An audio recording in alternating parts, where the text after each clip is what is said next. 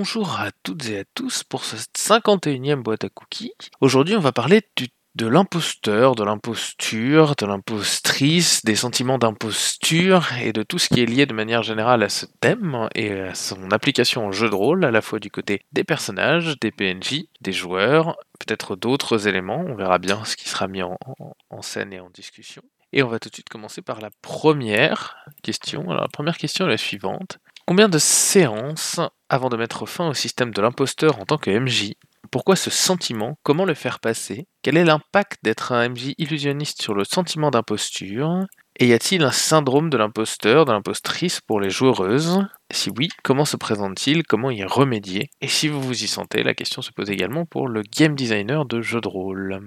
Val 0200 Bonjour à tous, euh, je voulais commencer en vous proposant une recommandation d'un livre, euh, The Secret Thoughts of Successful Women de Valérie Young, que j'ai lu il y a bien longtemps, mais au final, quand j'ai vu le, thème de la boîte à cookies d'aujourd'hui, je me suis dit que j'allais me relire quelques passages parce que euh, bon, c'est un livre féministe justement sur le syndrome de l'imposteur chez les femmes et notamment les femmes qui ont du succès politique au cinéma ou ce genre de choses, puisque et ça c'est un phénomène qui est étudié, les femmes euh, ont beaucoup plus, euh, ressentent beaucoup plus le syndrome de l'imposteur parce que la société leur demande d'être euh, bien meilleures en tout point que leur équivalent masculin pour faire la même chose. Et donc souvent les femmes se rendent compte que elles vont, elles vont ressentir ce syndrome de l'imposteur alors qu'en face il y a un équivalent masculin qui est bien moins qualifié qu'elle et qui justement va obtenir leur poste. Et du coup, donc ça c'est le sujet du bouquin.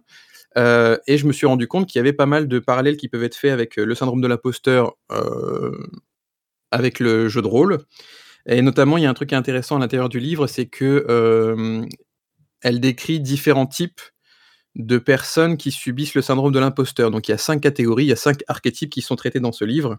Des archétypes qui sont un peu exagérés, hein, justement, mais qui permettent de deviner d'où vient le syndrome de l'imposteur éprouvé par quelqu'un. Alors si je dois répondre aux autres questions Comment faire passer ce sentiment euh, Combien de séances avant de mettre fin au syndrome de l'imposteur en tant que MJ Moi, je peux vous dire que ça fait 15 ans que je suis maître de jeu et j'ai toujours l'impression de, ressentir ce syndrome de l'imposteur.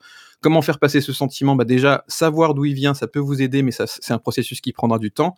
Et pourquoi ce sentiment? Au final, j'ai l'impression, et c'est un peu ce qui est décrit dans le bouquin, que le syndrome de l'imposteur vient d'une peur, d'une anxiété, euh, d'un stress où on se dit que on va faire une erreur et à partir du moment où les autres personnes vont s'apercevoir de cette erreur, on va être euh, immédiatement identifié comme étant une fraude, un imposteur, à partir d'une simple erreur. C'est-à-dire que euh, il y a souvent cette, euh, peur, ce stress que on doit tout faire bien pour ne serait-ce que donner l'illusion qu'on maîtrise les choses. Et quand on est maître de jeu, bah, on peut comprendre que ce sentiment vient de plusieurs endroits. Alors, les archétypes en question, le premier, c'est le perfectionniste.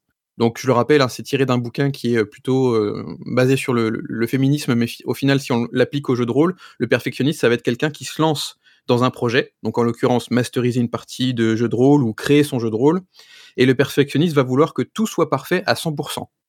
Et s'il estime qu'il y a quelque chose dans son plan qui n'est pas parfait à 100%, il va se focaliser dessus et il va avoir peur que les autres se rendent compte que ce détail-là n'est pas parfait à 100%, et à partir de là, il va être révélé comme étant une fraude, comme étant un imposteur.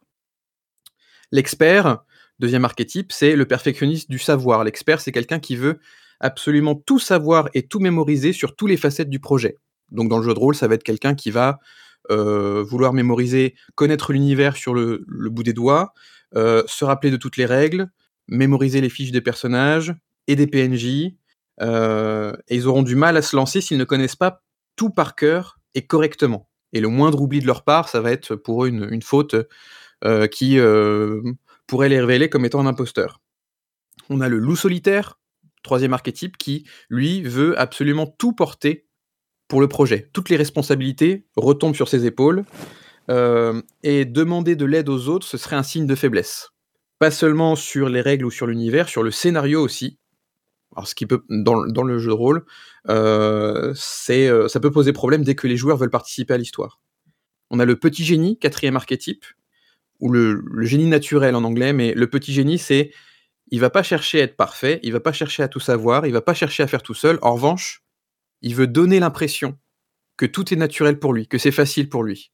Le pire qui puisse arriver, c'est que les autres le voient en train d'éprouver une, difficulté.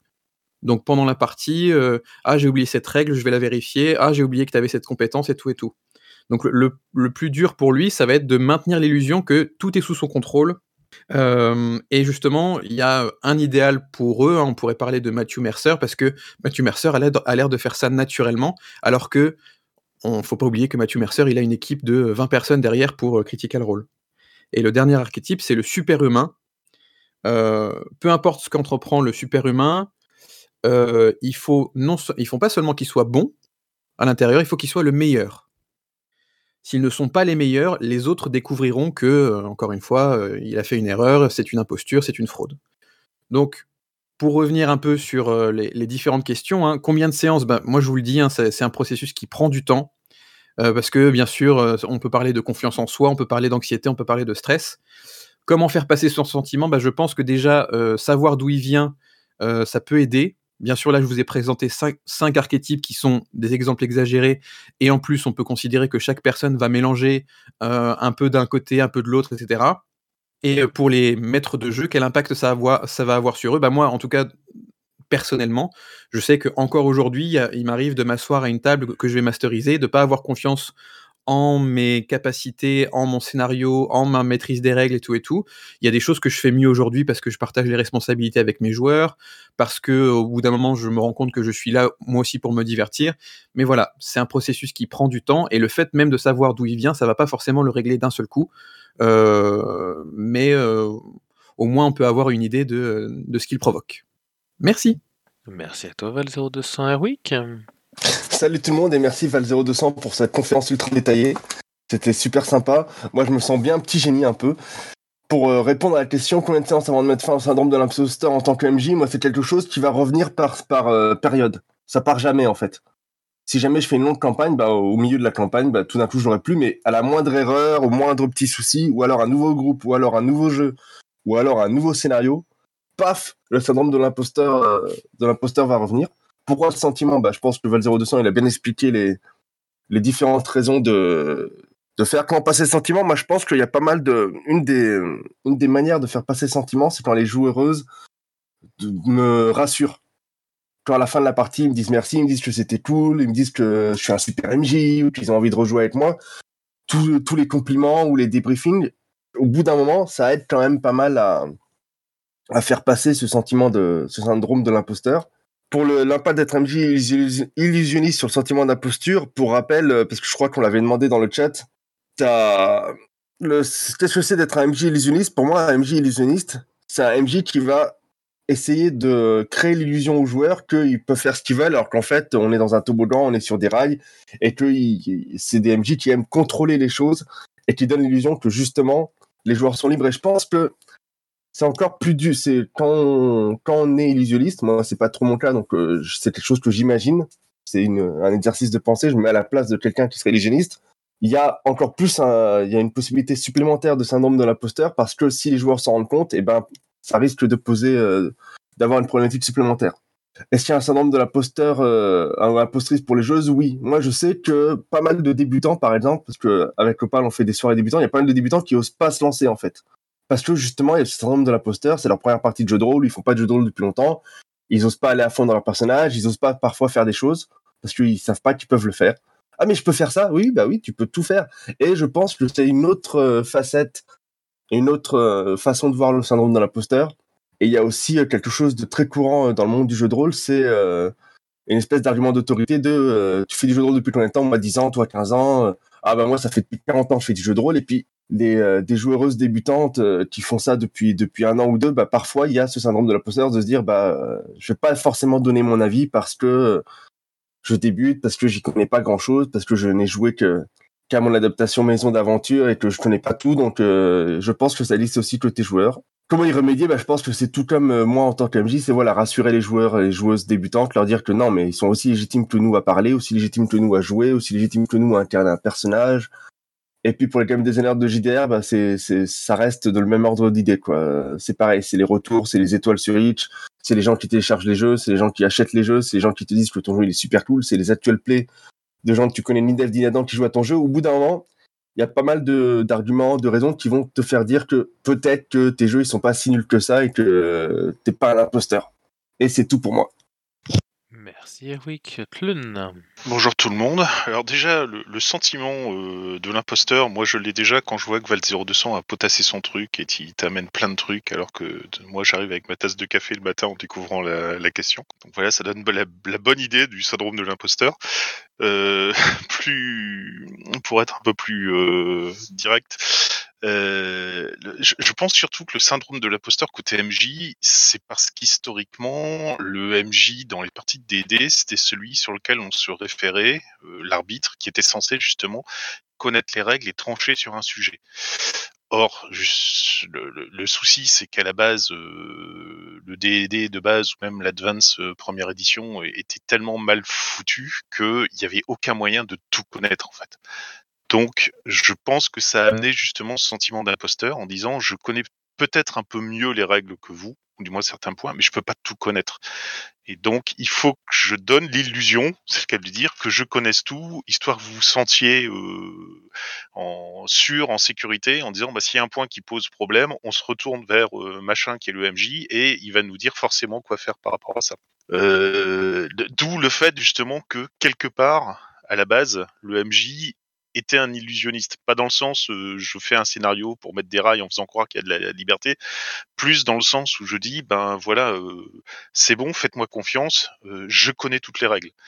Si on rajoute derrière ça le fait que la plupart des joueurs étaient lycéens, voire collégiens, et avaient les règles en, VO et donc interprétaient certains trucs au niveau de traduction, voilà. Je pense que tout ça, mis en place dès le départ, a fait que il y a forcément eu un sentiment d'imposteur côté MJ. Comment combattre ça? Euh, bah, Déjà, premièrement, et ça c'est évident, par de la pratique en fait, par l'expérience de la pratique. Parce que plus on joue, plus on sait comment ça se passe, plus on sait comment ça se passe, moins on est en train de se creuser la tête pour retrouver les infos ou pour se déterminer, comment on joue à ce jeu-là avec les règles si on les pratique régulièrement. Euh, l'autre chose aussi, non plus on joue pas, moins on joue. L'autre chose justement, c'est que on, a aussi plus ou moins ça par rapport aux joueurs quand ils intègrent un jeu qu'ils ont euh, découvert mais qu'ils n'ont pas encore totalement pratiqué. Parce que justement, ils vont peut-être certainement euh, se retrouver avec des joueurs qui eux sont aguerris, qui, qui ont déjà plus d'expérience que elle ou lui, et qui va se sentir un peu euh, comme une cerise rapportée euh, en plus, et que va pas pouvoir se lancer ou faire remarquer que d'après ce qu'il avait lu, c'est pas exactement comme ça que c'était marqué dans le bouquin, etc. Donc il y a aussi ce genre de choses. Et enfin, pour les game designers, il il y a, beaucoup de personnes qui, enfin, il y a beaucoup de personnes. Il y a un certain nombre de personnes qui s'intéressent sur comment ça marche une partie de jeu de rôle, quels sont les mécanismes qui rentrent en place, etc. Et à partir de là, tu as des game designers qui ressortent quelque chose. Mais comme partout, il y a des gens qui intuitivement ont envie d'aller dans cette direction en disant ça, ça me paraît fun, ça me paraît bien et ça, je voudrais aller dedans quoi. C'est exactement comme euh, bah, un ébéniste qui s'est formé auprès de différents euh, maîtres sur différentes techniques et qui est capable de faire des choses telles quelles et un kidam qui s'est fait par lui-même et qui intuitivement va faire quelque chose parce qu'il aime bien ce côté-là et sortir quelque chose qui est quasiment aussi cool que qu'un maître quoi. Donc il n'y a pas de il a pas de recette à appliquer par rapport à tout ça. C'est plus justement le fait de lutter contre sa sa, sa, psychologie interne qui fait que si on se sent pas à l'aise, on n'a pas envie de se lancer, alors que il n'y a pas de raison de se sentir mal à l'aise parce que tout le monde ne connaît pas tout en fait. Donc, bah, en se mettant dans le bain, bah, on apprend généralement. Généralement, on apprend plus facilement de ses erreurs qu'autre chose. Donc, une fois qu'on s'est planté sur un truc, on sait qu'on s'est planté sur ce truc-là et ça nous marque et ça fait qu'on essaie de plus le reproduire. Du moins, si on est un être humain normal. Mais voilà, au bout d'un moment, ça, ira tout seul. Et c'est tout pour moi. Merci, Tlun Virgile. Bonjour. Euh, alors moi, pour ma part, c'est un peu l'inverse, c'est-à-dire que comme j'ai commencé en tant que MJ, euh, je pense pas avoir eu vraiment ce sentiment d'imposteur euh, en termes pour meneur de jeu. parce que j'étais trop jeune pour me poser ce genre de questions et que voilà, ça, s'est fait comme ça. Puis après, a les, années d'expérience ont fait que ben ça, ça se posait pas. Par contre, du coup, comme j'étais essentiellement MJ aussi tout ce temps-là, j'ai ce sentiment d'imposteur en joueur. C'est-à-dire que, et je pense que c'est lié aussi aux attentes que j'ai l'impression que les autres peuvent avoir à mon égard, du, fait aussi de mes années d'expérience. On, peut se dire, ah là là, euh, voilà, il doit, doit savoir jouer, quoi. Et en fait, euh, voilà, ça, il y, a cette gêne, ce, sentiment de, de, voilà, de, de pas forcément euh, donner ce que, ce que les autres attendent. Donc pour moi, la solution, euh, et je pense que c'est vrai aussi pour le, syndrome de l'imposteur en général, c'est de, se recentrer sur soi, c'est-à-dire de se dire voilà, moi, moi, je, voilà, je viens ici pour me faire plaisir, euh, je, je viens pas pour, euh, pour, pour faire un spectacle pour les autres ou pour pour gagner quelque chose, je viens pour m'amuser, quoi. Donc, se recentrer sur ce qu'on sent en nous, je pense que c'est un, bon point de départ je pense qu'on peut retrouver ça aussi dans, le game design, c'est-à-dire que quand on voit la, profusion de, jeux qui existent déjà, se dire, euh, on a, on a l'impression que on va dire, bah non, je, je peux rien ajouter à tout ça, quoi. Il y a déjà, il y a déjà tellement de jeux, des, des jeux bien. Euh, euh, qui, qui je suis moi pour pour pour participer à ça Qu'est-ce que je vois bien pouvoir apporter de, de nouveau? Et en fait, je pense qu'il faut, faut pas se poser la question, faut juste euh, produire ce qu'on a envie de faire. Si on, si on a une envie de, de, produire un jeu, on le fait. Euh, et puis euh, voilà, et s'il si, trouve son public, tant mieux. S'il trouve pas son public, tant pis. Mais si, si, on a, si on ressent ce besoin d'exprimer quelque chose, faut le faire. Quoi. Et, il faut le faire pour soi. Il faut le faire pour soi, pas pour les autres. Voilà, j'ai fini. Eh bien, merci Virgile Olchad. Alors bonjour à toutes et à tous. Euh, déjà, j'aimerais en fait compte dédramatiser un petit peu le syndrome de l'imposteur. Hein, euh, euh, en disant que bah, ceux peut-être qui le ressentent, qui ressentent du stress, du trac, que ce soit avant d'être MJ ou être joueur, hein, bah, finalement c'est normal, c'est humain, et pour moi c'est plutôt même un signe d'humilité. Et je pense que j'ai plus confiance justement dans un MJ qui va se sentir humble en fait par rapport à la partie qui va masteriser plutôt que justement euh, quelqu'un qui va montrer ou euh, peut-être euh, faire ressentir une trop grande confiance en lui. Et puis bah, derrière euh, on va voir que c'est un peu un colosse à pied, en pied, d'argile par rapport à ça. Donc voilà, dédramatiser en fin de compte tout ça, hein, je veux dire, bah oui, ça peut, ça peut arriver de, ressentir ce, syndrome de, de l'imposteur, hein, mais c'est pas une fatalité en soi en fait, hein, parce que bah justement, on peut bah travailler là-dessus et ainsi de suite. Hein, euh, or, euh, il n'y a pas de méthode miracle, hein, parce que ça va être un travail, un travail sur soi, un travail de, confiance en soi. Ça peut être justement des moments où on va bah, prendre du recul. Hein. Moi, je sais que j'ai beaucoup appris euh, quand, j'ai fait du théâtre, où bah, je prenais finalement un moment bah, de, de, respiration, un moment où j'allais m'isoler en fait, pour justement euh, voir tout ça. Peut-être laisser un petit peu de côté également mon texte, mon scénario, euh, en tant que, en MJ, hein, pour justement bah, être dans les meilleures conditions pour que bah, ce stress, ce trac, en fin de compte, devienne vraiment une force au moment où on va commencer à, entre guillemets, bah, monter sur scène, hein, devenir, euh, prendre notre posture de MJ, prendre notre posture de, joueur hein, par rapport à ça. Donc voilà, dédramatiser par rapport à tout ça. Hein.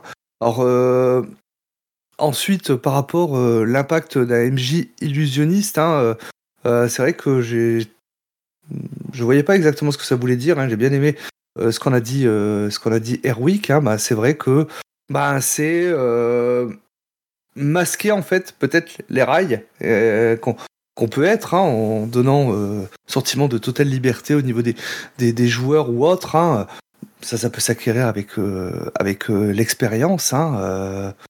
Euh, oui, c'est ta définition à toi, mais euh, voilà, moi, moi, elle m'a plu hein, euh, par rapport à ça. Hein, donc, et après, même question pour les game designers. Alors, je suis pas game designer, hein, mais je pense que bah, ce sentiment, il peut, il peut se ressentir. Hein, et pourtant, bah, j'en connais quelques-uns des game designers hein, qui ont des fois ce sentiment de, l'imposteur. Hein. Pourtant, quand je vois bah, les, les, jeux qu'ils sont capables de faire et ainsi de suite, hein, moi je suis assez admiratif. Donc, donc voilà, c'était ma, petite pierre à l'édifice, de, d'essayer de dédramatiser en fait compte ce, euh, ces choses, parce qu'on les ressent tous, et euh, bah, on parlait de l'expérience et tout ça. Moi, j'ai plus de 30 ans de JDR derrière moi. Je ressens toujours ce sentiment, je ressens toujours ce trac avant de masteriser, hein, euh, mais il faut que ce track, en fin de compte, devienne vraiment votre force. hein. Et je terminerai justement euh, juste par une, une citation euh, de l'actrice Sarah Bernard. hein. Enfin, C'était une comédienne. donc, une jeune comédienne qui s'adresse à, elle, qui lui dit Moi, j'ai jamais le track sur scène. Et donc, Sarah Bernard qui lui a simplement répondu Vous inquiétez pas, ça arrive avec le talent. Voilà pour mon intervention. Merci le chat. John? Oui, bonjour à tous.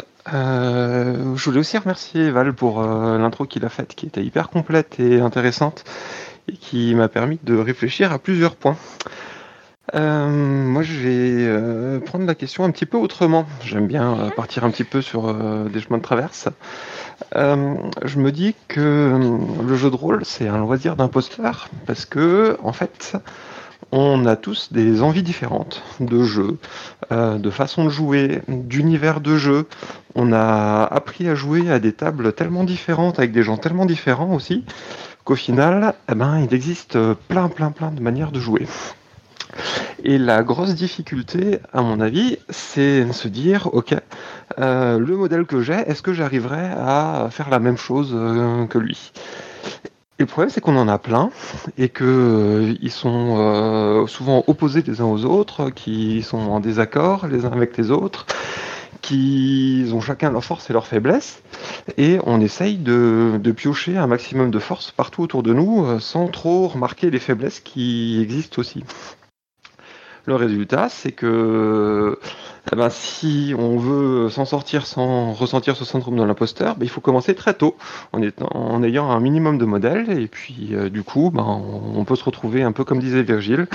Ben, il a maîtrisé très jeune, euh, il maîtrisait dans son groupe, ben, il est devenu le modèle de maîtrise des autres, et au final, ben, il s'en sort bien. Euh, a priori, tous les gens qui ont joué avec lui euh, repartent heureux de leur partie. Euh, mais il se sent moins, moins légitime en tant que joueur parce que ben, il a aussi rencontré des joueurs qui étaient très bons. euh, il sait que ben on attend de lui aussi un certain nombre de choses en maîtrise de règles, en maîtrise d'univers, en maîtrise des personnages. Et des fois, ben, on a juste envie de, de faire un petit peu moins et, et c'est flippant du coup euh, de gérer ça. J'ai aussi envie de dédra- dédramatiser les choses un peu autrement. Je me dis qu'il y a déjà plein de jeux qui existent, il y a déjà plein d'univers qui existent. Et les rôlistes, ils sont tellement pas contents de tout ce qui se fait et de tout ce qui existe déjà qu'ils passent leur temps à inventer des nouveaux jeux, des nouvelles façons de jouer, des nouveaux univers de jeu. Ils cherchent à jouer avec euh, d'autres gens. C'est qu'a priori, ben, euh, on n'est jamais content.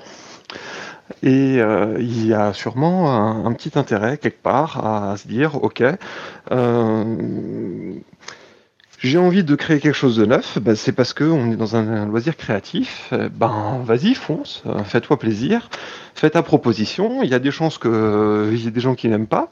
Parce que bah, toi, t'as pas aimé d'autres trucs, bah, tu peux te dire aussi que certains ont apprécié euh, ce que, ce que toi tu n'as pas aimé, et du coup euh, ne seront pas fans de ta proposition.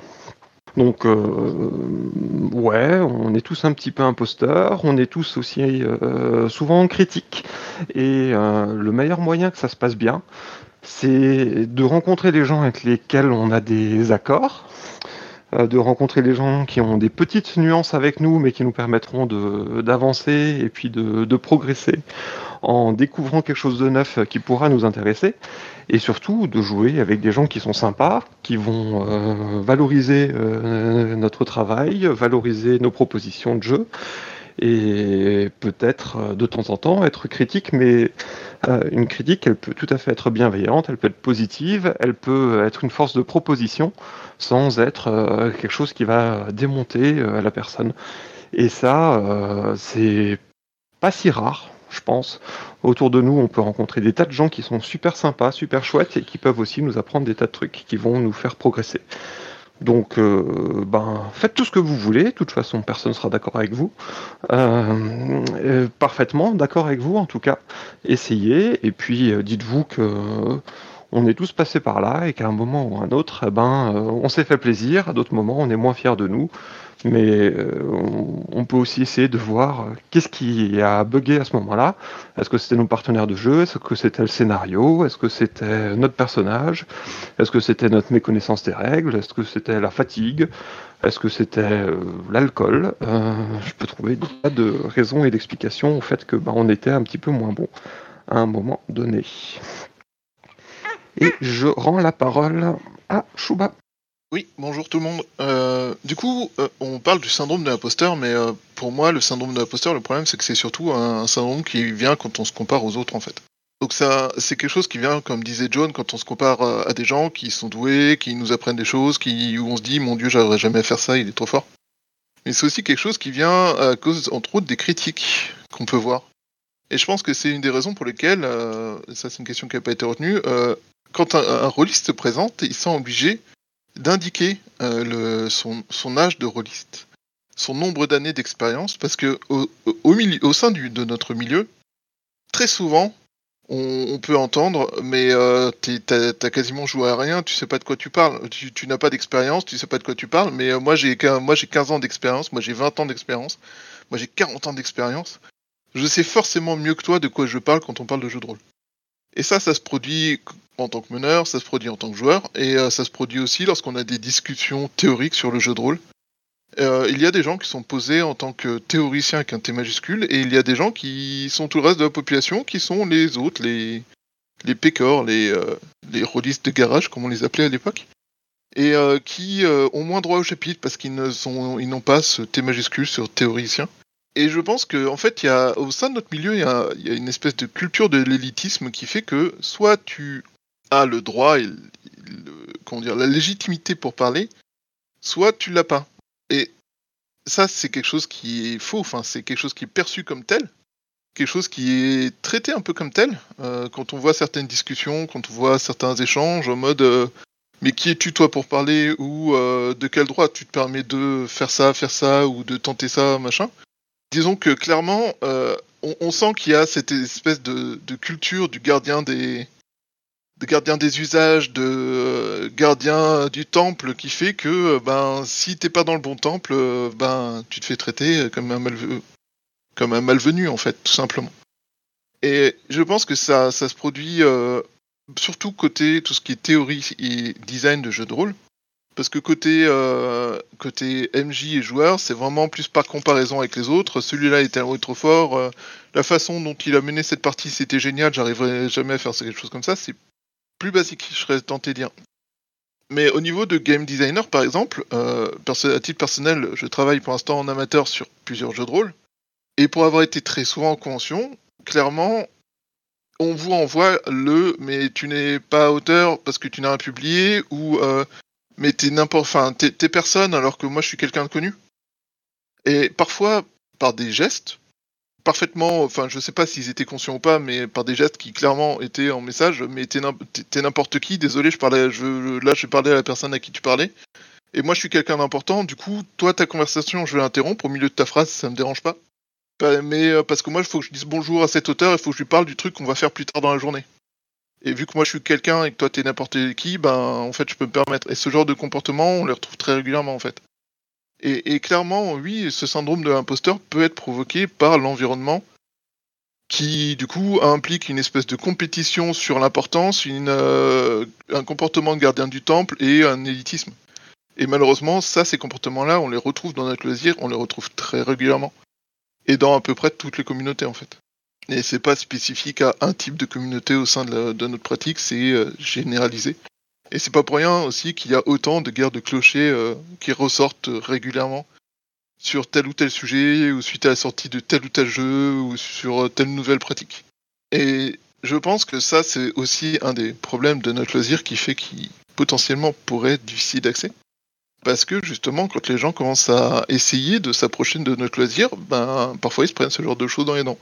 Par exemple, quand un nouveau débarque à la table, et je pense que c'est ce dont parlait euh, Erwick tout à l'heure, quand un nouveau débarque à la table, il ne connaît, qui ne connaît pas du tout le jeu de rôle. hein, Quand je dis un nouveau, c'est un nouveau, une nouvelle, évident. Euh, forcément, cette personne n'a aucune connaissance de comment est-ce qu'elle peut faire en jeu, c'est c'est évident. Et parfois, il y a des joueurs qui, qui se comportent vraiment, et ça je l'ai vu en faisant des parties d'initiation, en mode mais moi je sais ce que je fais, euh, soit tu fais ce que je te dis, soit euh, tu me saoules en fait. Et qui clairement étaient en comportement euh, agressif parce que eux ça leur les gênait dans leur jeu. Alors que d'autres, évidemment, ça c'est pas tous les joueurs, d'autres ont été beaucoup plus didactiques et beaucoup plus encourageants et beaucoup plus prévenants. Mais clairement, il y a toute une population de gardiens et gardiennes du temple dans notre loisir, à toutes les échelles, qui font que ben, quelqu'un qui a juste joué jusque-là et décide d'essayer de théoriser sa pratique pour euh, améliorer son plaisir et sa pratique, ben, peut se retrouver face à des gens qui lui expliquent euh, t'as pas assez lu, t'as pas assez vu, euh, tu sais pas de quoi tu parles, désolé, t'es pas au niveau, tais-toi et écoute quoi.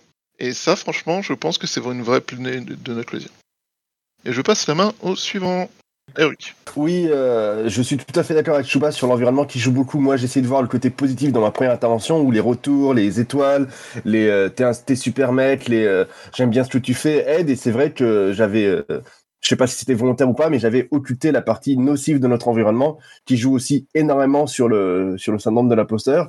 Et je voulais intervenir à nouveau parce que je voulais parler d'un truc moi qui m'aime en tant que créateur de jeu parce que game designer c'est peut-être un peu trop pompeux pour ce que je fais mais c'est les jams et les, les, concours et les, tous les événements en fait autour de la création de jeux. Que ce soit les game jams, que ce soit le, le game chef, le, il, était un, il était un petit JDR. Il y a pas mal de, de jams, c'est des défis de création. Il n'y a pas de notes, il n'y a pas de classement, mais c'est voilà, c'est l'ordinateur il va donner un sujet ou, ou un thème ou un truc et puis on est invité à rejoindre à rejoindre à rejoindre la jam et puis voilà, ça va être par exemple bah, faites un faites un JDR pour Rangers, faites un j'avais lancé ça, faites un JDR euh, je, je fais Zodiac. Là, je, j'ai proposé de faire des hacks autour de Laser and Feeling. Je, j'aime bien parce que il n'y a pas de pression. Tu crées, euh, as un temps limité, donc c'est quelque chose qui va te, te cadrer parce que tu vas pas pouvoir partir dans tous les sens. Il y a un thème pareil, ça va être autant de contraintes. Euh, c'est beaucoup de contraintes, euh, contraintes euh, techniques, artistiques qui vont faire que ça va te cadrer. Et je trouve que c'est un excellent, un excellent exercice pour les game designers en herbe ou même pour les pour des plus confirmés qui voudraient voilà cesser l'exercice. Et je pense que ça peut être une bonne idée voilà de, de regarder si dans sur vos réseaux sociaux s'il y a des jams qui se lancent, de rejoindre. Et puis ça ça vous permettra de créer des jeux. Et puis en plus les jams au-delà de la création avec des contraintes artistiques et temporelles et temporelles, ce sont des lieux d'échange. Parce que les gens vont dire ah tiens moi j'ai une idée je ferais bien ça. Et puis on échange on échange on échange. Et c'est beaucoup de bienveillance beaucoup de retours positifs qui font que je pense que c'est un bon début pour essayer de briser un peu ce syndrome d'imposteur de, dans, le, dans la partie création de jeu. Et c'est tout pour moi. Merci Erwick. Eh bien, on va pouvoir passer à la question 2. Les actual plays, parties de GRDR filmées et diffusées, participent-ils ou participent-elles au syndrome de l'imposteur? Si oui, dans quelle mesure selon vous? On pense notamment à Critical Role, Game of Roll, Table Quest, l'effet Matthew Mercer, etc., etc., etc. Shuba. Alors, du coup, je vais faire une réponse de Normand, euh, parce que de toute façon, les questions euh, oui, non, faut pas, c'est pas bien, c'est nul. Euh, oui et non. Est-ce que ça participe au syndrome d'imposteur Oui et non. oui, dans quelle mesure? Parce que, en effet, quand on voit les moyens qui sont mis sur certains, quand on voit le jeu d'acteurs, d'acteurs professionnels, quelque part, la toute petite part d'âme d'acteurs, des rôlistes, bah, elle prend un petit coup quand même en mode ah ouais ah oui oui oui, oui je comprends pourquoi il est professionnel et pas moi mais en parallèle, non, parce que je vais être honnête, il y a certains actual play, euh, clairement, en fait, ça me rassure sur ma maîtrise. Je suis, je suis triste. C'est triste de dire ça comme ça, mais euh, j'ai certains actual play où je me dis que finalement, finalement, je suis peut-être pas un aussi mauvais MJ que ça, parce que c'est ce genre de choses que je fais, c'est euh, ce genre de façon dont je mène, c'est le genre de, de, de choses où, que, que je, que je suis capable de fournir en termes de moyens et de capacité, et du coup, quelque part, ça me rassure avec ma propre pratique. Parce que si cet actual play fonctionne aussi bien et euh, a autant de félicitations sur la façon de se mener, alors que globalement c'est la même chose que ce que je fais, ben, quelque part ma façon de mener est peut-être correcte. Euh, voilà, c'était euh, ma réponse. Suivant, Eric. Oui, du coup, moi, je vais répondre vraiment de manière très personnelle parce que je sais pas comment ça fonctionne chez les autres gens que moi. Donc là, ça va être vraiment pour mon cas. Moi, les actual ça n'a jamais participé à mon syndrome de l'imposteur. Soit il y a des parties que je vais juger euh, en actual que je vais juger pas satisfaisantes ou moins bonnes. Et du coup, euh, comme Shuba, c'est méchant à dire, mais ça va me rassurer sur ma pratique. Soit il y a des, il euh, qui mettent beaucoup trop de moyens, enfin beaucoup trop, pas trop, mais qui mettent énormément de moyens. Et du coup, moi, d'instinct, je vais me dire, je vais pas me comparer. Je veux dire des Matthew Mercer ou des trucs avec des acteurs professionnels, des comédiens professionnels, des, gens qui font du doublage avec euh, des décors, avec des machins, avec des trucs. Je veux dire, c'est comme si je, c'est comme si je filmais avec mon smartphone. Je vais pas me comparer à, Quentin Tarantino ou à, ou Scorsese ou, à- ou aux frères Russo qui ont fait Avengers. Je veux dire, ça, pour moi, ça n'a pas de sens. Et troisième option, tu as aussi des actual play qui sont juste des manières très éloignées de moi de jouer. Genre, j'aime beaucoup ce que fait Fibrotil, par exemple, mais on n'a pas la même manière de jouer. Il y a pas mal de choses qui diffèrent et du coup, pareil, va pas y avoir de point de comparaison. Donc, la plupart des actual play que, je, suis, ou alors parfois les actual play sont super montés comme chez des D6 plus Look. Donc, pour moi, je vois pas l'intérêt de comparer et du coup, ça va pas jouer dans un sens ou dans l'autre. Ça joue très peu sur mon syndrome de l'imposteur. Le syndrome de l'imposteur, il, il vient ou il vient pas, mais il, va plus. euh, il va plus euh, varier par rapport à mon environnement, par rapport à ce que moi je fais, par rapport à mes propres pratiques, plutôt que par rapport aux actual play. Merci Erwick. Val 0200 Je vais reprendre un petit peu ce qui a été dit euh, sur les actual play, puisque effectivement, il y a euh, toute une diversité de, de- d'actual play euh, différents qui existent. Il y en a qui sont très produits, il y en a qui sont peu produits, il y en a qui sont là pour présenter un jeu de rôle, il y en a qui sont là pour divertir les gens. Donc même l'actual play en lui-même, euh, tout comme euh, il y a plein de jeux de rôle différents euh, et euh, il y en a qui vont convenir à votre goût, il y en a qui vont pas convenir à votre goût. Bah, les actual play c'est pareil, il y en a qui vont être très produits avec beaucoup de décors, beaucoup de euh, voilà, il y en a qui vont avoir des acteurs, des comédiens qui vont jouer, notamment Critical Role euh, qui fait partie des exemples euh, qui ont été donnés. Alors pour moi, je pense que quelqu'un qui est fan d'actual play euh, et pour qui c'est la seule référence finalement le- le- de, de jeu de rôle, hein, donc on regarde un actual play, on se dit c'est ça le jeu de rôle, bah effectivement l'actual play peut mettre la barre très haut, surtout si on regarde donc des exemples comme euh, Critical Role, euh, Game of Roll de Fibrotic a été cité, euh, euh, La Bonne Auberge, Roll and Play ici en France, parce que si on se dit voilà euh, si on a que ça comme point, de comme point de référence, on va se dire il faut que mes premières parties de jeu de rôle ressemblent à ça, sinon je vais pas vraiment faire du jeu de rôle. Au final, on se rend compte que c'est un peu plus compliqué que ça, parce que déjà l'actual play, c'est un exercice à la fois semblable et différent du jeu de rôle. Euh, quand on fait du jeu de rôle, on peut estimer que c'est juste pour s'amuser entre nous, donc finalement, euh, euh, à partir du moment où tout le monde, s'amuse, tout va bien, tandis que l'actual play, il peut y avoir d'autres buts.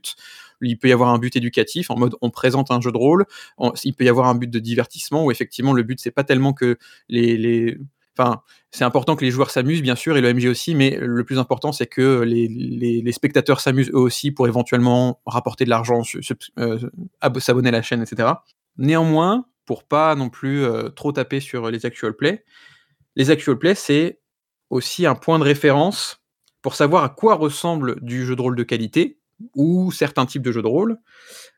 Et c'est quelque chose qui n'existait pas forcément avant. Alors euh, aujourd'hui, l'actual play, ça existe, euh, ça existe depuis un certain temps maintenant. euh, et j'ai envie de dire, aujourd'hui, ça prend vraiment en, termes de popularité.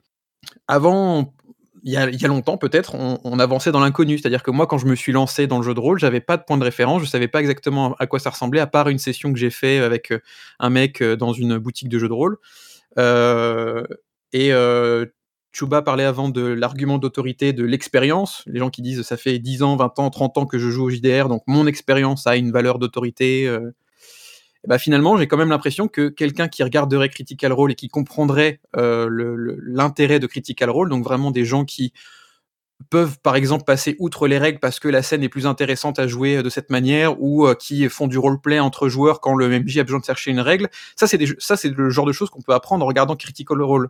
Et quelqu'un qui n'a jamais fait de jeu de rôle mais qui regarde Critical Role, en un sens, il a aussi d'expérience.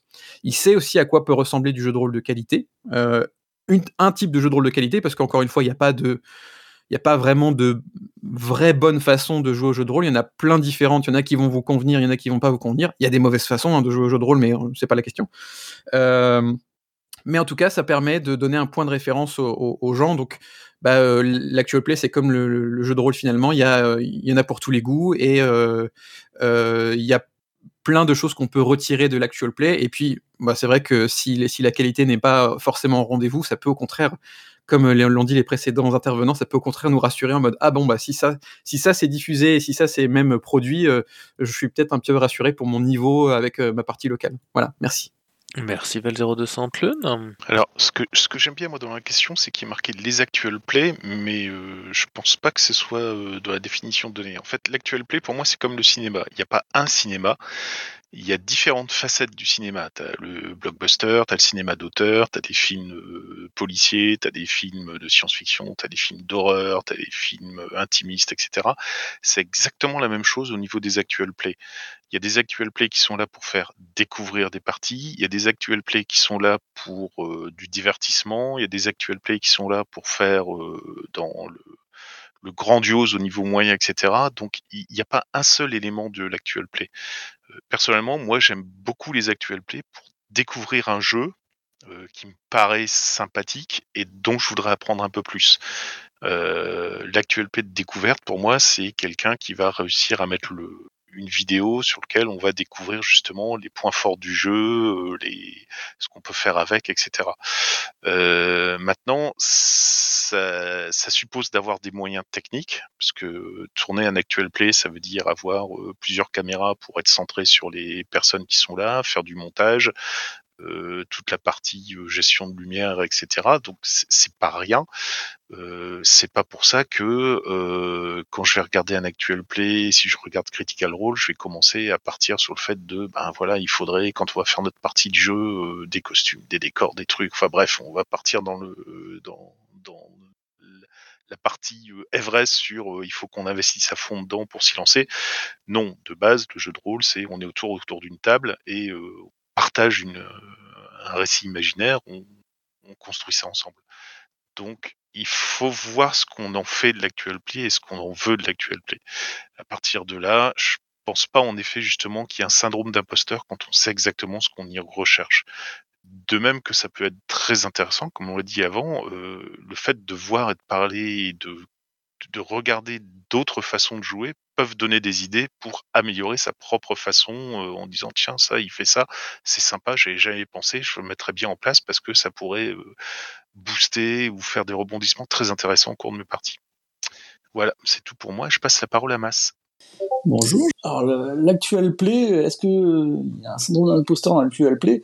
Je pense que ça dépend de qui participe et comment c'est comment c'est fait. Quoi. À mon avis aussi, il faut prendre aussi le le fait de, de, de, des participants quoi.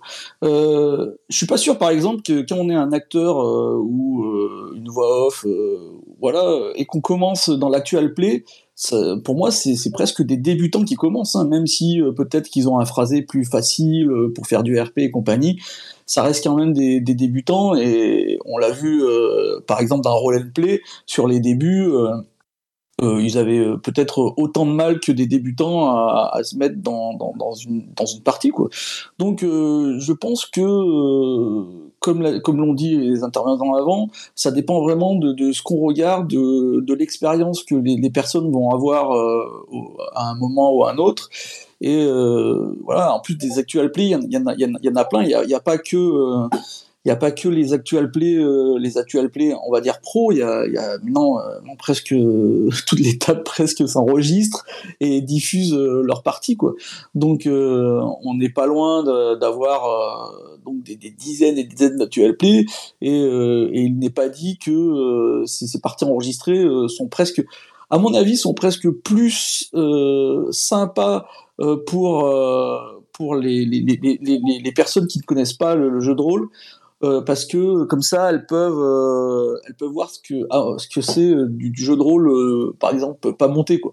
Quand on va on va regarder sur Twitch une partie de, jeux de rôle de, voilà de, de, personnes qui, qui ne sont pas là obligatoirement pour faire un actual play mais juste pour jouer. On est plus proche de, la vérité que, que quand on va voir un, une partie d'actual play qui est ultra montée avec avec des costumes, des décors, euh, donc euh, très pro très profo très professionnalisé. Donc euh, voilà. Donc pour moi l'imposture elle, elle, est peut-être un peu là quand euh, quand on enlève le je veux dire la, la spontanéité euh, et qu'on met et qu'on met de ouais qu'on met de l'apparat pour pour faire passer les choses quoi. Et je d'ailleurs je suis pas sûr que ça soit euh, ça soit mieux quoi. Euh, monter, monter, moi je trouve que c'est plutôt pas mal parce que ça, ça met du rythme. Je veux dire, les, les E, les, les, les souffles, les, les vides qui ne servent à rien, ça je, trouve que c'est plutôt, c'est plutôt bien. Mais, euh, mais les, quand on met de la para, quand on met des décors, quand on met de la bonne réalisation, c'est plus sympathique à regarder. Mais je suis pas sûr qu'en termes de jeu de rôle, c'est plus, euh, c'est- plus proche de, de, de ce que font euh, la majorité des gens. quoi. Et je suis pas sûr que ce soit plus agréable non plus à regarder. d'ailleurs. Merci, Mas. Olshad? Oui, alors euh, déjà beaucoup de choses euh, justes hein, ont, été, ont été dites. hein, euh, J'aimerais juste, euh, bah, en fait, euh, vous donner mon, mon impression moi en tant que euh, régulièrement MJ d'Actual Play. En fait, hein. Faut savoir déjà que quand je suis MJ d'Actual Play, euh, et ça permet justement de relativiser un petit peu ce syndrome de l'imposteur que certains pourraient ressortir en en regardant éventuellement, hein, euh, c'est que ben on, je vais pas être MJ quand je sais que je vais être en live que quand je vais être justement en off. Parce que justement, j'ai recherché beaucoup de rythme et ainsi de suite. J'ai peut-être même préparé mes, mes joueurs en amont, en fait, par rapport au rythme que je vais rechercher. Par rapport peut-être même à des rebondissements euh, scénaristiques. hein. Ça m'est déjà arrivé en fin de compte en leur disant bah voilà, sachez que par exemple ce combat-là, bah, vous ne pourrez pas le gagner, il va falloir que vous fuyiez un moment. Euh, et je les ai préparés en amont par rapport à tout ça. Je sais que par exemple aussi certains actual play euh, rejouent des scènes euh, pour ensuite justement que ça passe mieux et ainsi de suite. Donc ça va dépendre finalement aussi. Hein, c'est que Tlon, je crois, euh, disait, hein, euh, je ne sais plus. Bref, euh, qu'est-ce qu'on propose en fait? Est-ce qu'on propose de l'entertainment, du divertissement, ou au contraire, on propose juste du jeu de rôle? Donc voilà, hein, ça permet justement de relativiser. Si vous ressentez ce syndrome de l'imposteur, bah dites-vous que finalement il y a beaucoup de choses derrière hein, qui sont faites. Il peut y avoir des équipes derrière, il peut y avoir des équipes de scénaristes derrière, ça peut être des, acteurs, ça peut être des scènes rejouées et ainsi de suite. Ça peut être une régie qui est derrière et autres. hein. Donc euh, voilà, relativisons aussi par rapport aux actual plays. hein, euh, euh, prenez pour ce que c'est, souvent du divertissement. Pas toujours, mais souvent du divertissement, et avec des, postures certaines fois de la part des joueurs et du MJ de différentes manières. Merci, Olshad Erwick. Oui, je réagis à nouveau parce qu'en fait, Mas me fait penser que je n'ai pas été tout à fait honnête à, ma dernière intervention. Je disais que les P n'agissaient pas sur mon syndrome de l'imposteur. C'est vrai pour mon côté MJ. Ça, ça joue pas. Parce que c'est pas la même manière de faire, parce que c'est produit, c'est produit différemment, parce que c'est de l'entertainment. Par contre, il y a certains joueurs ou certaines joueuses qui brillent en actual play et je me dis putain, moi je, je, joue pas comme ça. Je, je sais pas faire ça. J'aimerais pouvoir incarner le personnage comme ça. J'aimerais pouvoir euh, jouer du drama comme ça. J'aimerais pouvoir, euh, j'aimerais avoir cette voix-là. Enfin, il y, a, certains participants, certains euh, participants, certaines participantes qui effectivement vont briller en actual play et qui vont me rendre jaloux et réactiver mon syndrome de l'imposteur, mais en tant que joueur. Et ça, effectivement, ça arrive.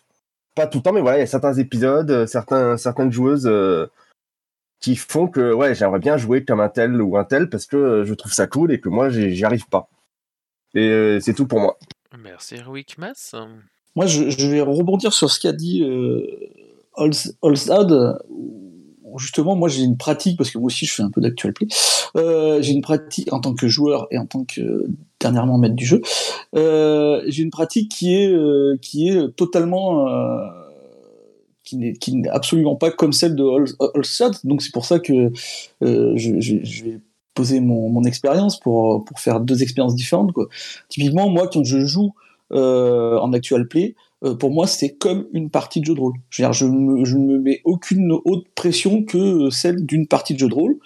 Je n'ai pas, pour moi, c'était pas de l'entertainment. Je, je suis pas là pour faire des vues. Euh, je le dis euh, franchement. Je suis là pour passer un bon moment avec les joueurs et les joueuses que, que, j'ai.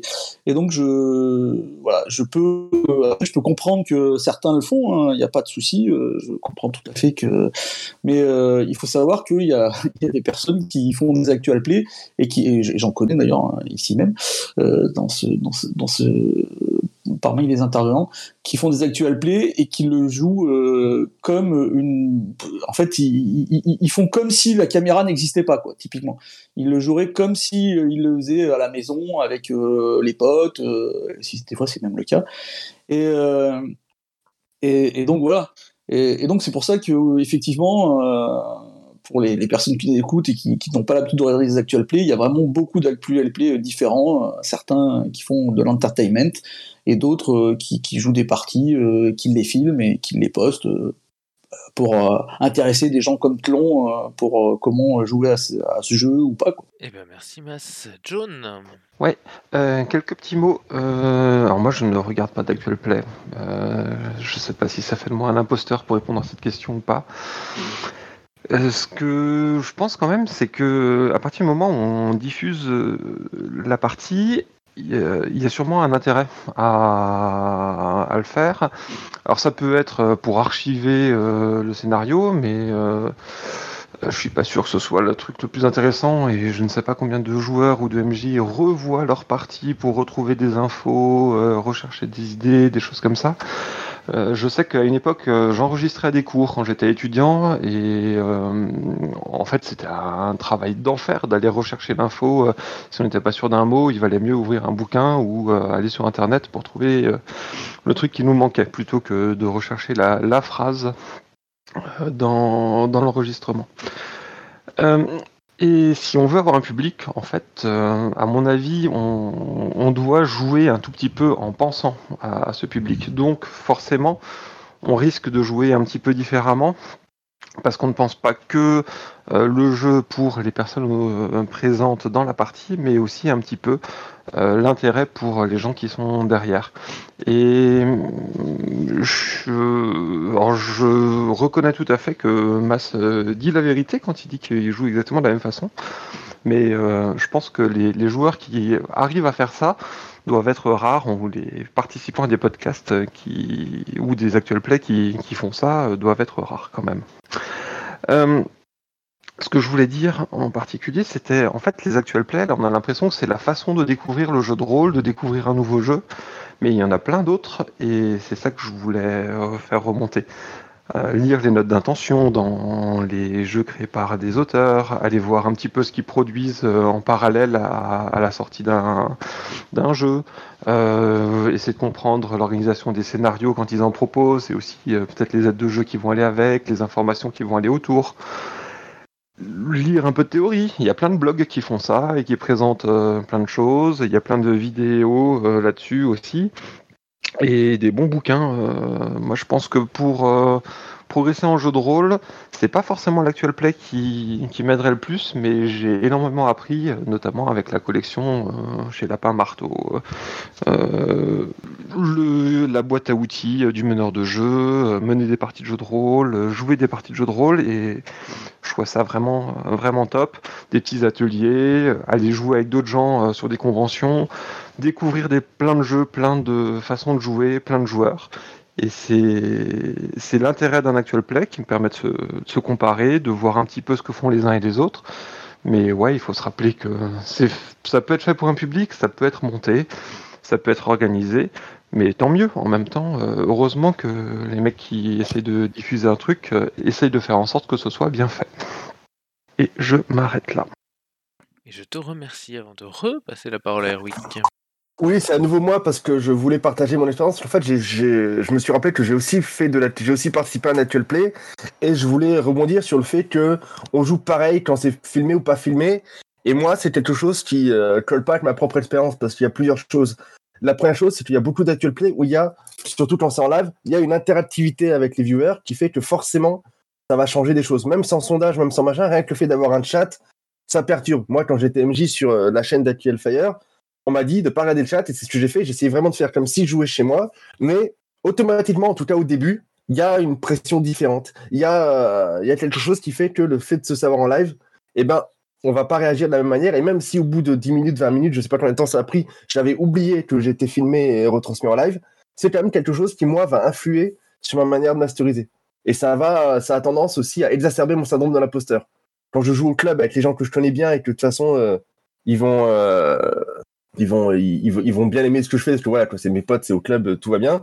Quand tu es retransmis, ça va pas être la même chose. Puis, en tant que MJ, le fait d'être en live, tu vas essayer de, de, de, de faire plus de rythme. Tu vas essayer de, tu vas essayer qu'il n'y ait pas de temps mort dans une partie, on va dire à la maison ou au club. Quand il y a des temps morts, que les gens discutent entre eux, c'est pas grave. Quand tu es en live sur la chaîne YouTube d'une amie que tu que tu euh, que tu ne que tu ne que tu ne fais pas le que tu ne fais pas le truc comme des euh, pardon. Je suis perturbé, voilà. Je disais je disais donc que euh, on m'embête dans le chat. Euh, je disais donc que techniquement, ça va quand même changer ma manière à moi de masteriser parce que je vais me rajouter une pression supplémentaire, ça va exacerber mon syndrome dans l'imposteur. S'il y a des blancs, ça va me gêner. Je vais me dire, oh putain, il y a des blancs, les gens ils nous regardent, ils vont partir. Ou alors, putain, là, c'est chiant. Alors que quand je joue au club et que c'est un peu chiant, qu'il y a un moment de mou, bah, c'est pas grave. De toute façon, euh, voilà, c'est pas grave. Ça, on va, on va rebondir et puis ça sera à nouveau super euh, dynamique, super, euh, ça- on va super se booster un peu plus tard, c'est pas grave. Ou alors la blague nulle, c'est pas grave. Les gens qui discutent, bah tiens, il y a, y a une bagarre avec un des personnages, les autres- entre temps ils discutent entre eux, c'est pas grave. Quand je suis en live, euh, c'est, c'est- ça m'embête. J'essaie y ait moins de blancs, j'essaie de ça soit plus d'amis. Enfin, il y a, une pression supplémentaire qui, au bout d'un certain temps, va disparaître parce que j'oublie heureusement que, je suis en live. Et puis, comme on m'a dit de pas regarder le chat et que j'écoute ce qu'on me dit de faire, bah, j'écoute pas le chat. Et ça a passé, mais il y a quand même cette pression supplémentaire, je trouve, lorsqu'on est en actual play en live. Ou même pas en live, t'en sais enregistrer. Moi, j'ai pas, t'en sais enregistrer pareil. Tu dis, ah, bah, tiens, ça, je vais le couper au montage parce que les gens, ça va les ennuyer, ils vont partir et ça, ça sera pas intéressant pour eux. Et c'est tout pour moi. Merci Erwick. Je vais passer à la question 3. Alors, question 3 qui est la suivante. Tout comme le paradoxe du comédien de Diderot, le joueur est-il un imposteur vis-à-vis du personnage? Alors, le paradoxe du comédien de Diderot, c'est un livre, c'est un essai qu'a écrit Diderot. Euh, je sais plus quand exactement, euh, les gens les plus savants le sauront. Mais en gros, c'est le fait de dire qu'on a que paradoxalement, on a tendance à considérer qu'un bon acteur est celui qui met le plus de soi dans son rôle, alors que Diderot mettait en avant l'idée que justement celui qui était les plus grands acteurs, c'est ceux qui arrivaient à mettre le moins d'eux dans les rôles pour être le plus sincère par rapport au personnage. Et donc du coup, j'aime beaucoup la question parce que je la sens euh, intelligente et intéressante et j'avais besoin de vous pour éclaircir cette euh, lumière parce que c'est pas mon cas. Et donc du coup, voilà. Somme toute, est-ce que si je devais la reformuler, je tenterais de la reformuler, je dirais au fond, est-ce que on doit vraiment jouer comme un imposteur par rapport au personnage ou, est-ce qu'on doit mettre de nous dans le personnage? Val 0200 Je sais pas si je vais vraiment répondre à cet aspect de la question parce que moi je la vois d'une manière, manière un peu différente euh, et ce fameux débat de euh, est-ce qu'on peut dans le jeu de rôle jouer des personnages qui sont euh, clairement différents de notre personnalité dans la vie réelle? Et j'aurais tendance à dire que non personnellement parce que j'ai quand même l'impression que euh, il y aura toujours un petit peu de nous à l'intérieur d'un personnage qu'on interpréterait dans un jeu de rôle. Et il y a une citation que j'aime beaucoup du maître de jeu euh, Brennan Lee Mulligan, donc on parlait de Critical Role, mais on pourrait aussi parler de Dimension 20 pour les actual play, euh, que j'ai entendu ce- une citation de lui justement dans, dans une interview que je trouvais très euh, intéressante, c'est que il disait que pour lui, les personnages qu'interprète un joueur sont un peu comme euh, si on voyait son ombre projetée, euh, sa silhouette projetée à travers des, des- vitraux. Donc il faut imaginer une grande rosace de vitrail comme on peut le voir dans une cathédrale. Il faut imaginer que le joueur physiquement se tient derrière ce vitrail et il y a sa silhouette qui projette des ombres colorées différentes. Et donc toutes ces différentes projections de, de- de- couleurs et d'ombres avec les vitraux, à travers les vitraux, représentent différentes facettes des personnages qu'il peut interpréter. Mais néanmoins, on se rend compte que ce sont des projections à partir de sa silhouette à lui, à partir de son de sa propre personne. Et moi, je trouve ça en tout cas euh, assez juste. Je sais pas s'il y a des contre-exemples qui existent. J'ai quand même l'impression que euh, on pourrait toujours se dire, bah moi en one shot, euh, ça me dérangerait pas de jouer un personnage qui a qui a une personnalité totalement opposée à la mienne. Je suis d'accord que pour un one shot, ça me semble un petit peu plus simple. euh, parce que c'est la, durée fait que après tout on s'en fiche de ce qui va arriver à son personnage, on s'en fiche à la limite de comment ça va se passer pendant la partie. Donc voilà, il y a, y a d'autres circonstances externes qui font que c'est peut-être un peu plus simple en one shot.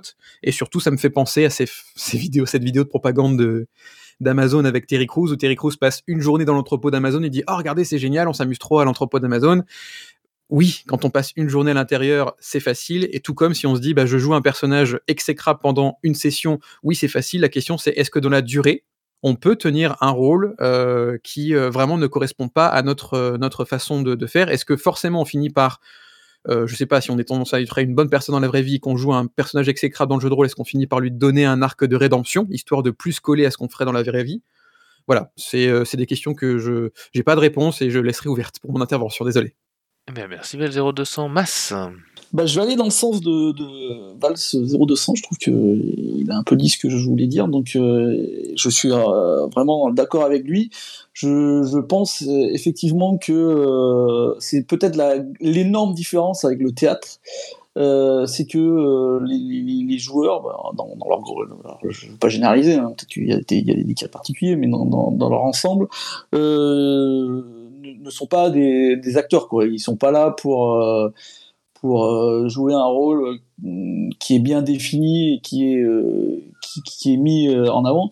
Ils vont toujours, ils vont toujours mettre, mettre de, soi dans, les, personnages. On va dire les acteurs aussi, mais je veux dire en- encore plus parce que euh, parce qu'au final, euh, c'est que la plupart des, joueurs ne voient ça que comme un jeu et ils ont raison. Et, euh, donc, ça, serait vraiment très compliqué de, faire un rôle qui est à, l'extérieur de, soi, quoi. Et, même pour un one shot, je pense que même là, c'est très très rare parce que en fait, à mon avis, quand on veut on veut être totalement à l'extérieur de, soi-même, donc euh, de pas mettre, euh, par exemple, ses traits de caractère ou compagnie dans un, personnage, c'est euh, un travail, quoi. C'est un travail de toute la partie. Donc toute la partie, il faut réfléchir à, euh, attends, mais là, euh, si je fais ça, est-ce que c'est moi ou est-ce que c'est pas moi? Et si on le fait pas, si on on part pas dans cette optique-là, eh ben, je pense qu'on on- on n'y arrivera pas parce que parce que obligatoirement, euh, comme on est là plutôt détendu et pour jouer, on, va mettre de, soi euh, dans, la plupart de. C'est pour ça que euh, même si je sais que ça énerve beaucoup de, personnes, je pense qu'on joue à peu près toujours le même personnage. Alors quand je dis ça, les gens me disent mais non, moi je joue un, elfe, alors que la dernière fois j'ai joué un nain. Donc je ne parle pas du tout de ça. Je parle du fait de, jouer à, à à peu près toujours avec les mêmes traits de caractère qui vont ressortir pour les, les, les, personnes en face. Hein. Je, je, je voilà. Les personnes en face, ils vont dire ah ouais mais d'accord, ça c'est vraiment le trait de caractère d'un tel. euh, donc euh, il- voilà. Et, donc c'est pour ça que je suis vraiment en accord avec ce qu'a dit euh, Val, euh, Val 0020. Euh, et je pense que effectivement on joue toujours avec les mêmes traits de caractère et c'est très très compliqué de faire autrement. Et, et si on veut faire autrement, ben la partie, euh, ça va être le travail d'une partie quoi. Faire le côté ludique, ça sera juste, ah bah je vais essayer de faire, de de- d'essayer que les personnes en face euh, ressentent pas ce qu'ils ressentent d'habitude quand je joue. Et je vais laisser la personne, la, la parole à Erwick. Oui, du coup, euh, je vais pas dire, je vais pas vous dire beaucoup plus de choses. Je suis tout à fait d'accord avec euh, Mas et Val 0200, mais ouais, je pense que c'est quasi, c'est très difficile, voire impossible, de pas mettre de soi dans le personnage en fait. Pour moi, quoi que je fasse, il y aura toujours un peu de ma personnalité, un peu de ma manière de parler, ne serait-ce que ma manière de parler, ne serait-ce que ma manière de fonctionner, même si je lui mets un alignement moral différent. Genre, je vais jouer un, vrai salopard, alors que moi, je suis super gentil dans la vraie vie.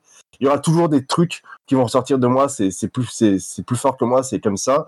Le personnage, c'est moi, c'est moi qui le crée, c'est moi qui l'incarne. C'est moi qui décide ce qu'il fait. Du coup, il y aura forcément à un moment ou à un autre quelque chose qui va ressortir de moi. Et comme dit Mas, si on veut vraiment s'éloigner de nous, c'est un travail euh, constant. Ça veut dire à chaque action, chaque réflexion, chaque, euh, même chaque parole du personnage, il faut réfléchir à sa personnalité à lui, réfléchir à, notre personnalité à nous, en quoi elle est différente, et, euh, et faire quelque chose. Et je pense qu'au bout d'un moment, quand on est dans le jeu, quand on s'amuse, on, oublie et le naturel revient au galop et on, on continue à être, à être un peu nous-mêmes. Et, je pense que c'est pas très grave d'être un imposteur vis-à-vis du personnage ou que le personnage plutôt peut-être soit un, soit un imposteur et que ce soit nous quoi. C'est c'est pas très grave, ça nous empêche pas de nous amuser, ça nous empêche pas de vivre des aventures, de créer du drama avec euh, ce personnage comme interface à notre propre euh, existence. C'est tout pour moi. Merci Erwick. Oui, il y, y- il y aura toujours quelque chose du, de, de, de l'acteur dans le personnage. Et c'est justement tout l'intérêt du paradoxe du comédien. On n'a jamais vu un acteur qui euh, jouait Roméo et parce qu'il était tellement investi dans Roméo, se suicide réellement à la fin de la pièce parce que c'est Roméo et qu'il peut pas survivre à la mort de Juliette. Donc il y, a- forcément une distanciation qui se fait, le, quel que soit le, le- le degré et le rôle de l'acteur et son implication, il peut pas être totalement le personnage. Sinon, ça relève de la psychiatrie, littéralement. Et euh, mais donc c'est la même chose quand on quand on interprète un personnage en tant que joueur, euh, on peut pas s'investir totalement dans son personnage. Euh, Il y a toujours nous derrière, quoi, quelque part, même si on fait de la distanciation sur certaines choses. L'intérêt, justement, c'est que parce qu'on fait de la distanciation, on peut se permettre de faire des trucs sains, enfin, qu'on qu'on pourrait pas se permettre nous réellement. Euh, avec notre personnage, on peut se permettre d'attaquer une banque. Je doute qu'il y ait déjà des rôlistes qui aient réellement attaqué une banque. Euh, même chose, euh, avec notre personnage, on peut s'amuser à euh, pénétrer dans une base militaire pour voler des documents ultra secrets. Je doute qu'il y ait des rôlistes qui aient déjà fait ça aussi dans leur vie. Donc, on- grâce à cette espèce de distanciation, on peut réussir à faire ce genre de choses. C'est en fait, c'est de l'imposture validée et assumée totalement. Et ça nous permet justement ben, euh, d'avoir des expériences totalement euh, imaginaires, ludiques, et euh, qu- qu'on n'aurait foncièrement pas quand on, quand on fait ce genre de choses. Même chose quand on se fait une, euh, une poursuite en voiture, euh, je doute qu'on a déjà poursuivi à plus de euh, 250 km heure une autre bagnole pour tenter de la stopper. Ou alors, oui, ça relève vraiment de la psychiatrie. Mais bon, voilà, l'imposture, elle est forcément euh, validée, assumée, parce que c'est des choses qu'on fait avec nos personnages qu'on ne ferait pas nous dans la, dans la vie réelle, mais qu'on se permet de faire parce que, un, c'est c'est fun, deux, ça apporte quelque chose à l'histoire, et trois, parce que justement, nous, on est euh, à l'abri, on est en arrière-plan, euh, tout va bien pour nous. Quoi. Et je passe la main au suivant. Eh bien, Shuba. Alors, je suis en partie d'accord avec ce qui a été dit avant, mais euh, pas complètement. En fait, euh, je suis d'accord avec ce que dit euh, Tlon surtout, mais je suis pas complètement d'accord avec le euh, on joue forcément une, une part de soi. Enfin, on a forcément une part de soi qui s'exprime dans le personnage parce qu'il est complètement, comme disait euh, l'ami Tlon, il est enfin, hors pathologie spécifique. Euh, sortir de soi-même pour devenir 100% quelqu'un d'autre est globalement impossible. On a forcément une part de soi qui s'exprime à un moment donné et euh, du coup c'est très compliqué de s'évader de cette part de soi. Maintenant, euh, l'intérêt du jeu de rôle, c'est de jouer des rôles, donc des rôles, donc des personnages fictifs qui ne sont pas nous-mêmes. Donc si on ne joue que soi-même, des variantes de soi-même, au bout d'un moment, euh, je pense que ça relève aussi un peu de l'ego trip et euh, ça relève aussi un peu du problème. Le truc, c'est justement, on peut, on peut essayer de jouer quelqu'un qui n'est pas soi-même, et ça demande un travail constant pour justement, comme le disait Erwick, réfléchir à ce que tu veux faire. Ah, ok, mon personnage est dans cette situation, voici les, principaux, euh, les principes clés de mon personnage. Comment est-ce que lui réagirait? Bon, faut pas d'office réagir soi-même euh, en fon- fonction de ses propres valeurs et de ses propres critères. Moi, mes valeurs sont euh, en règle générale de ne pas agresser les gens, de ne pas les frapper, de ne pas les violenter. Pourtant, ça veut pas dire que je vais pas jouer à un connard qui va euh, utiliser la méthode de, de la force par défaut pour régler, pour résoudre tous ses problèmes et tous ses désaccords. C'est juste que ça va me demander de faire un effort pour réfléchir à comment lui va réagir et euh, comment lui va penser et, euh, et comment lui va parler. Et ça demande un, ça demande un vrai travail, c'est sûr. Ça demande euh, un effort que tu fais pas si tu, joues toi-même. Et, et du coup, c'est certain que si tu ne fais pas attention, si tu joues juste pour le plaisir et tout ça, tu vas revenir forcément dans ton petit confort, ce qui te convient à un instant T et ce qui te paraît le plus simple. Et c'est vrai que euh, par défaut, t'as pas forcément envie de faire cet effort à chaque fois que tu joues. Euh, t'as des parties où t'as envie d'être plus euh, détendu, t'as des parties où t'es prêt à faire plus d'efforts et te mettre plus moins dans ta zone de confort.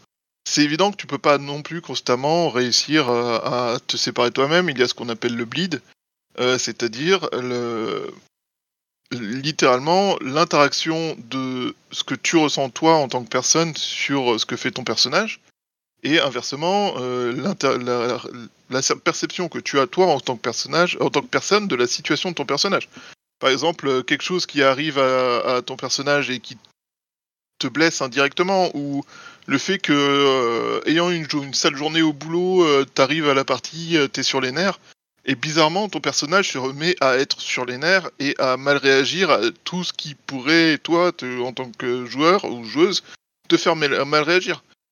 Mais ça veut pas dire, en fait, euh, pour autant que euh, forcément, à chaque partie, je vais jouer tout le temps la même chose. Et justement, mon intérêt à moi, c'est de jouer autre chose, c'est de jouer des personnages qui ne sont pas moi, de jouer des personnages qui ont des situations complètement différentes de la mienne, qui vivent et prennent des décisions différentes de la mienne. Et du coup, c'est sûr, Mas a parlé tout à l'heure de on joue tout, enfin, pas, Mas parle très très souvent de on joue tout le temps la même chose. Mais non, justement, c'est là où c'est l'intérêt euh, de faire du jeu de rôle, c'est de jouer autre chose. C'est euh, de jouer quelque chose de complètement différent, de, de se sortir justement de, de ce schéma où on joue tout le temps la même chose. Jouer tout le temps la même chose, c'est quand même ultimement euh, lassant et redondant, quoi. Donc voilà, c'est pour moi, je pense que oui, c'est possible de ne pas jouer tout le temps la même chose. Oui, c'est possible de ne pas se jouer soi-même, mais ça demande des efforts et du coup, ça demande euh, que ces efforts euh, soient faits euh, sur un ton constant pour que justement personnage A ne soit pas une copie conforme de personnage B, soit pas une copie conforme de personnage C, que soit pas une variante de soi-même. Voilà, j'ai sa main au suivant. Bah, je voulais répondre à une question de John sur le chat, et oui, nous aussi on a un chat, c'est pour ça qu'il faut venir en direct à 10h sur le bocal pour voir le chat. Mais d'abord, je vais répondre à Shuba et à Tlon aussi. En fait, je crois qu'on parle pas de la même chose, quoi. Depuis le début, euh, je sais que c'est compliqué parce qu'on on parle pas de la même chose. Moi, je, ne parle pas de jouer des, des, des, des, des- situations que nous-mêmes nous n'aurions pas joué, comme une attaque de banque ou un truc comme ça. Je ne parle pas de jouer des espions euh, alors qu'on n'est pas du tout des espions. Je ne parle pas de jouer des, des, des, elfes alors qu'on n'est pas des elfes hein, ou des vampires. Euh, c'est pas du tout ça que je veux dire quand je dis on joue toujours la même chose. Euh, ce que je veux dire, c'est qu'on a des traits de caractère, des traits de caractère qui nous sont propres à chacun.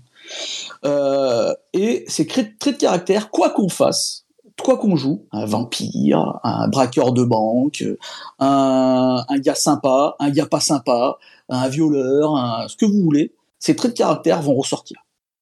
Et c'est pour ça, et c'est- là la différence avec euh, l'acting au théâtre. À mon avis, euh, l'acteur, un bon acteur, euh, justement, fait disparaître son trait de caractère qui lui est propre, ses traits de caractère qui lui sont propres. Et, euh, et quand on va voir, euh, quand on va voir un, un acteur qui va jouer un braqueur de banque, et ben on va voir un braqueur de banque avec des traits de caractère bien particuliers. Quand on va voir un, un, dealer, on va voir un dealer avec des traits de banque bien, bien particuliers, un policier, et, voilà. Et, c'est là où je veux en venir. Je pense que quand mon expérience à moi va plutôt dans ce sens-là, alors peut-être que je me trompe, hein, mais euh, euh, quand on, joue des, voilà, quand on joue en, jeu de rôle, euh, nos traits de caractère vont, qui, qui sont, qui sont souvent en plus pas, c'est des traits qu'on peut même ne pas se rendre compte qu'on les a. Je veux dire, voilà, il y a des, personnes qui ont des traits de caractère, quand tu leur dis ah ouais mais t'es, un peu comme ça, les gens ils disent non pas du tout, c'est pas vrai. Et ben pourtant si. Parce que s'il y a plusieurs personnes qui s'en aperçoivent, c'est que ça doit être le cas. Et, donc, euh, voilà, c'est ces traits-là qu'on n'arrive déjà même pas, nous, à nous apercevoir quand on n'est pas joueur, donc quand on est nous-mêmes, qui- vont ressortir de ces personnages, et ils vont tout le temps ressortir. Et c'est pour ça que euh, si tu- on joue tout souvent avec les mêmes personnes, on va se dire, ah ouais, bah, tu vois, lui, il a joué ce- cet elfe, il a joué euh, ce vampire et compagnie, mais le, trait caractère X, il, va, il ressort tout le temps. C'est ça que je veux dire. Quand je dis on joue toujours la même, la, la même chose, je dis pas on joue toujours la même chose dans le sens euh, ludique. Je, dis dans les traits de caractère qu'on fait ressortir. C'est pour euh, remettre euh, euh, droit ce que je voulais dire et pour mieux me faire comprendre si, mes explications n'étaient pas, claires. Et, pour la question de Jones que je trouve intéressante, en fait le jeu de rôle c'est beaucoup d'impro. On n'a juste pas le temps de, de sans cesse construire un personnage. C'est pas comme au théâtre ou au cinéma où il est possible de se préparer, de s'entraîner, de construire un rôle. Euh, bah, je suis pas totalement d'accord avec cette affirmation parce que euh, parce que je suis d'accord sur un one shot, sur euh, des parties rapides euh, où on, où on va rapidement faire quelques parties sans sans sans rentrer, je vais merde, pardon, sans s'impliquer plus que ça. Mais quand on fait des campagnes au long cours où on s'implique beaucoup sur les personnages, sur les interactions avec les personnages, je pense justement que là, typiquement, on est, euh, on est très proche du, du théâtre ou du cinéma où, euh, où on, va, euh, on va construire un personnage avec avec ses avec ses ca- capacités, avec ses caractères, ses traits de caractère qui ressemblent souvent aux euh, et, et voilà, et on va on va le préparer, on va on va le construire petit à petit dans la longueur, et il va vraiment avoir une vie à lui, et, euh, et on pourra le, jouer euh, presque euh, comme au théâtre ou au cinéma, parce que il aura vraiment une vie à lui, quoi. Il aura il aura une expérience, il aura des voilà. Alors je suis d'accord qu'au début c'est pas le cas, mais dans, dans un dans une longue campagne, à mon avis, à mon avis, on peut arriver à, cette structure là. Et j'ai trop parlé, donc je vais, je vais laisser la parole. Et ben on va la laisser à John. Du coup, je vais juste euh, répondre à, à Mas pour expliquer pourquoi je disais ça aussi. Euh, pour moi, la différence entre euh, du théâtre, du cinéma et de l'improvisation ou du jeu de rôle, c'est que même si on connaît nos personnages, on peut très bien les avoir vraiment dans la peau, savoir comment ils vont réagir dans la plupart des situations, euh, savoir euh, ce qu'ils aiment, ce qu'ils aiment pas. Ça, ça peut se préparer. Mais la scène qu'on va vivre, on ne la connaît pas à l'avance. Et dans ce cadre-là, il est donc difficile de savoir comment euh, intervenir. Et instinctivement, ben, on va aller repuiser dans ce qu'on est, dans notre façon de faire, dans notre façon d'être. Et euh, et notre première réaction sera pas forcément celle qu'on aurait aimé euh, proposer en fait. Quand on y repense, après on se dit ah oui mais mon personnage aurait peut-être dû faire les choses euh, autrement. Et là, ben, on peut se sentir du coup un petit peu à côté de la plaque, syndrome de l'imposteur, etc.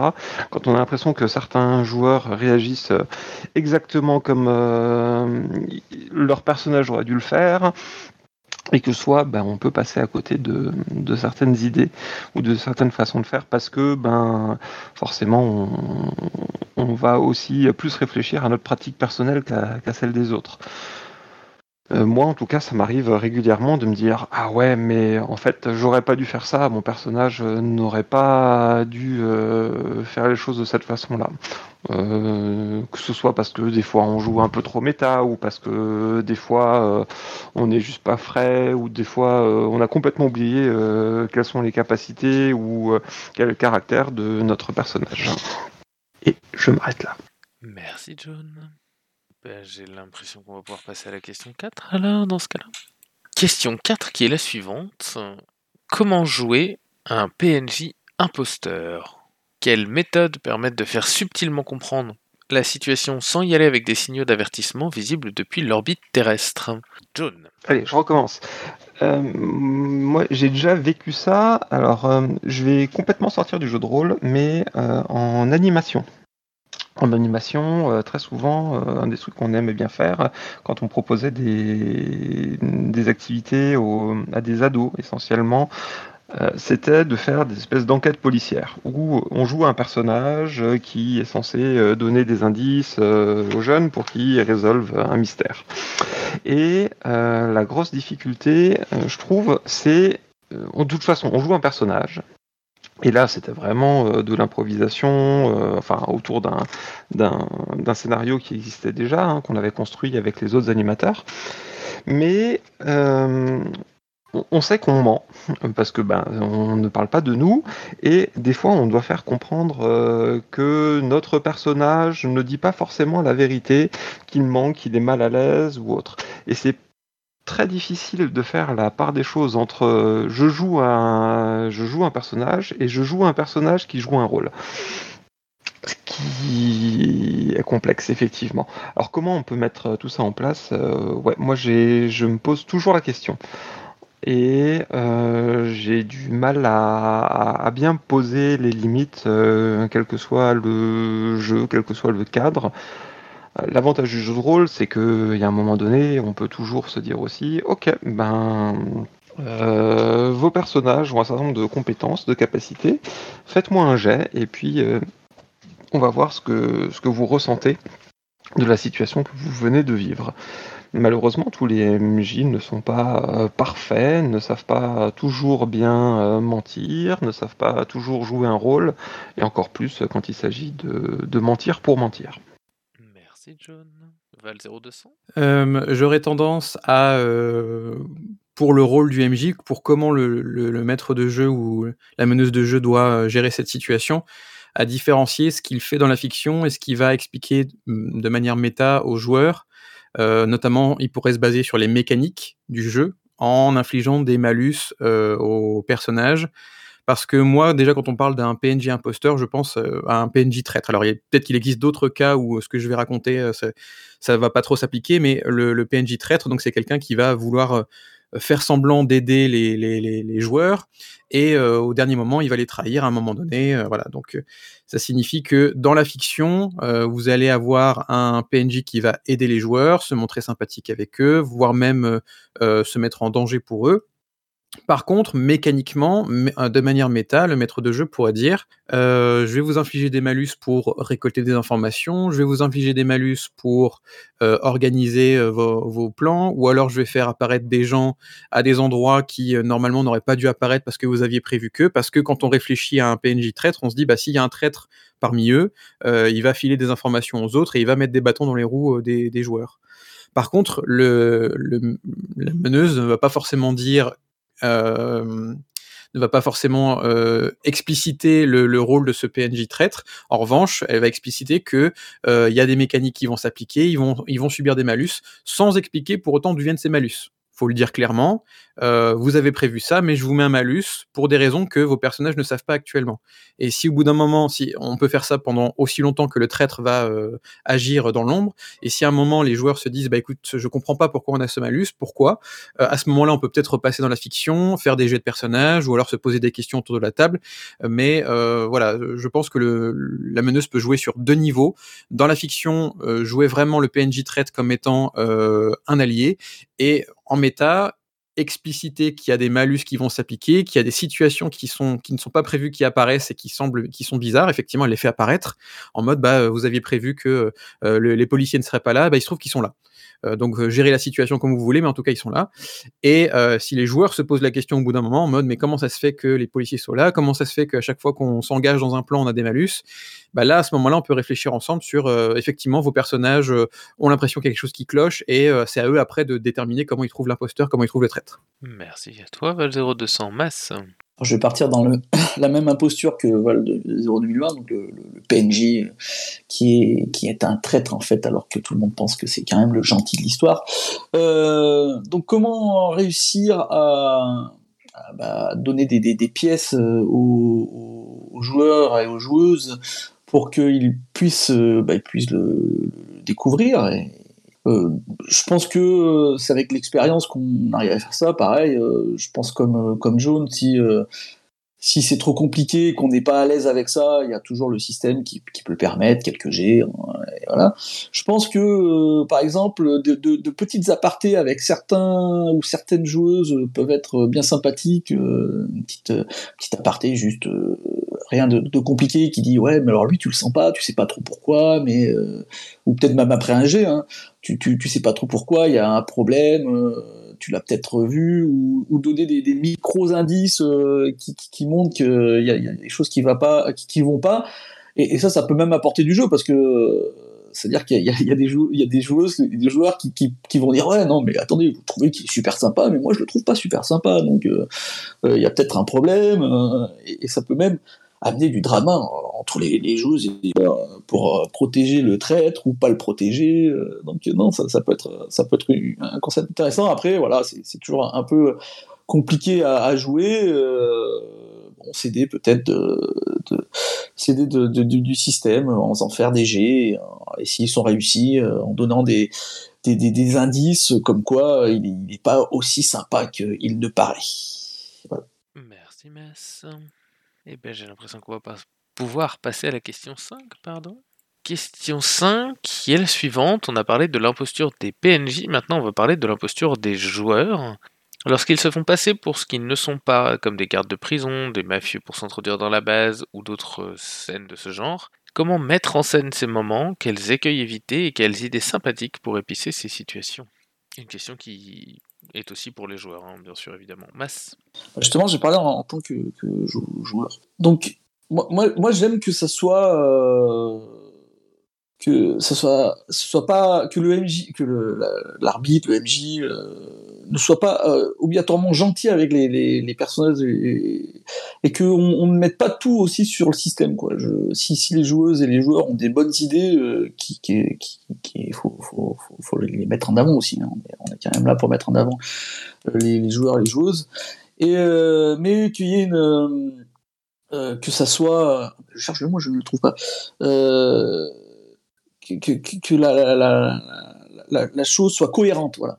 Soit cohérente. euh, J'ai souvent vu des, des, MJ qui sont gentils, euh, ils ont raison d'être gentils, quoi, mais qui, à cause de leur gentillesse, euh, parce qu'ils veulent pas qu'on échoue ou je ne sais quoi, vont un peu casser la cohérence du truc et, et faire passer, faire passer donc la posture, alors que quand on regarde d'en haut, on se dit mais non, ça, ça, ne peut pas marcher c'est un fail automatique. Pourquoi, pourquoi accepter ça, quoi? Euh, Voilà, quoi. Donc, euh, voilà.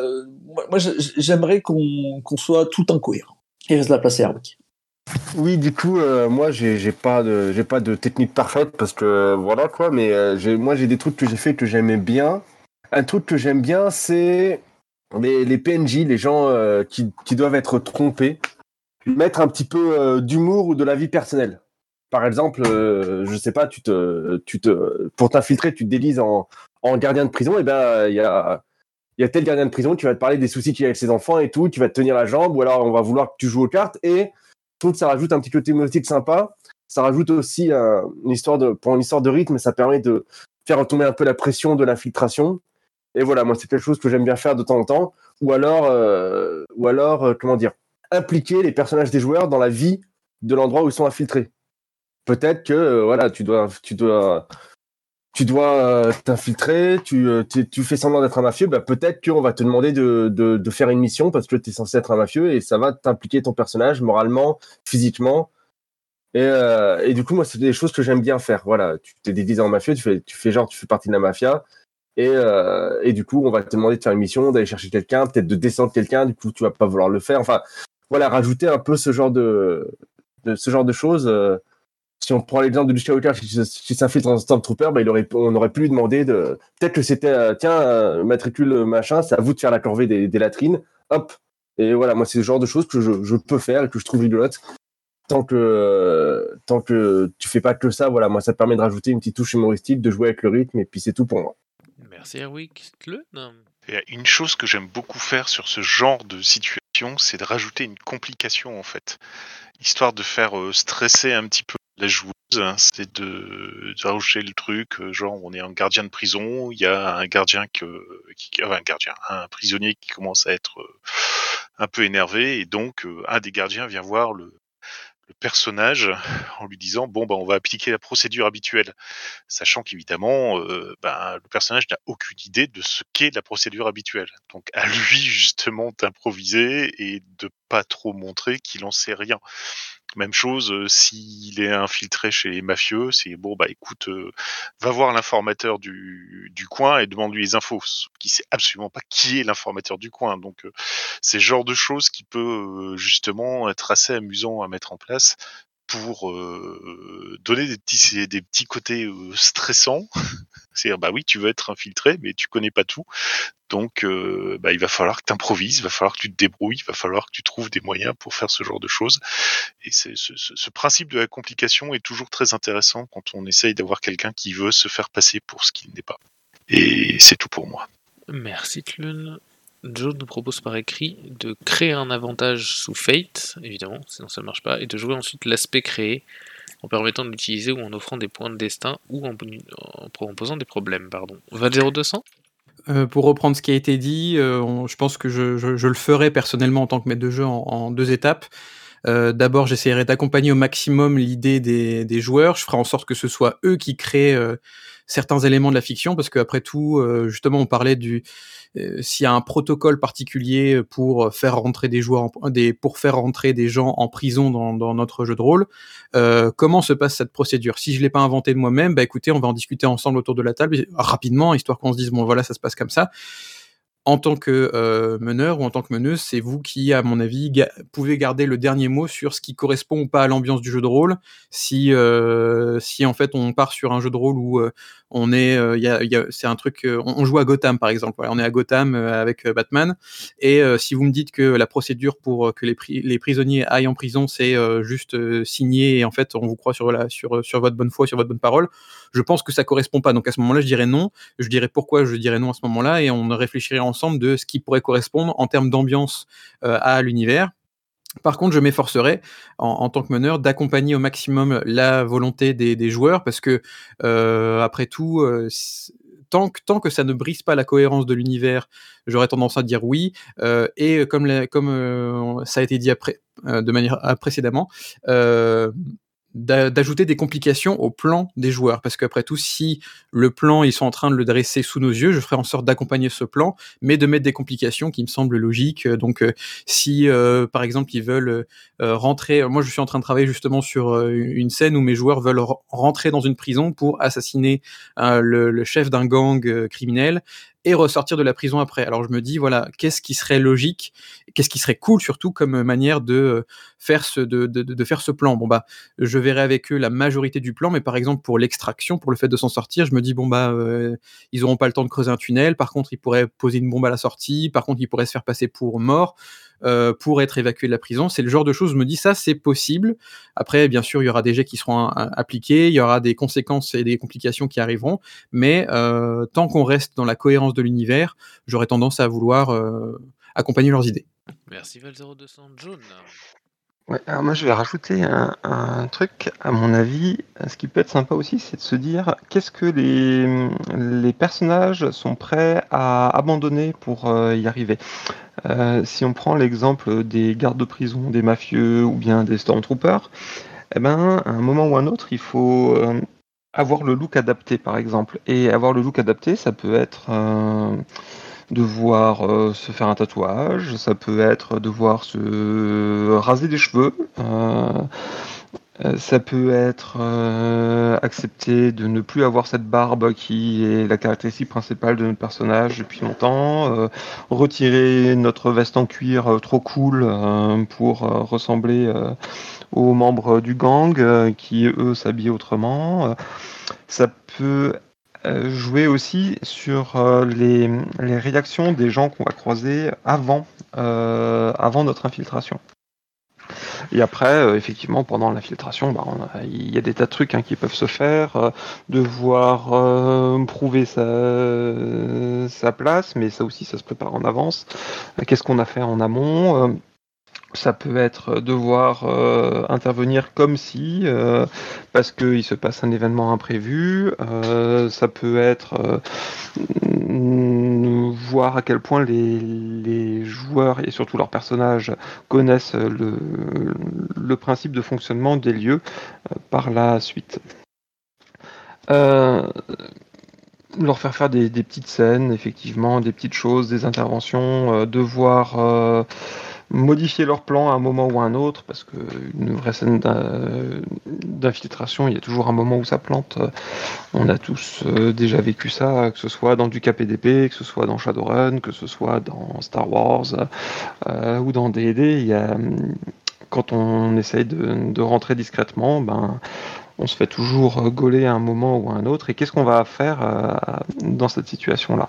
Est-ce qu'on essaye de, poursuivre dans le mensonge? Est-ce qu'on essaye de d'empêcher l'alarme d'être donnée? Euh, Est-ce qu'on s'enfonce encore plus loin dans, le truc? Euh, Est-ce qu'on va être emmené vers une zone dans laquelle on ne s'attendait pas? Et puis, pourquoi pas rajouter de la narration là-dessus avec Ah ben, euh, vous êtes envoyé euh, à la surveillance de telle zone parce qu'on a signalé des rebelles. Et on se rend compte que ben, il y a, il y a peut-être un objectif secondaire qu'on pourrait atteindre, euh, et, et qui pourrait même devenir l'objectif principal, et peut-être une, à ce moment-là un, un- un dilemme moral entre ben, on poursuit la mission qui était prévue ou est-ce qu'on essaye de, de faire quelque chose de différent? J'en ai terminé. Et je t'en remercie, John. Bien, j'ai l'impression qu'on va pouvoir passer à la question 6 dans ce cas-là. Un imposteur dans le groupe de joueurs. révélation. Est-ce une idée intéressante pour une campagne ou un tue-l'amour?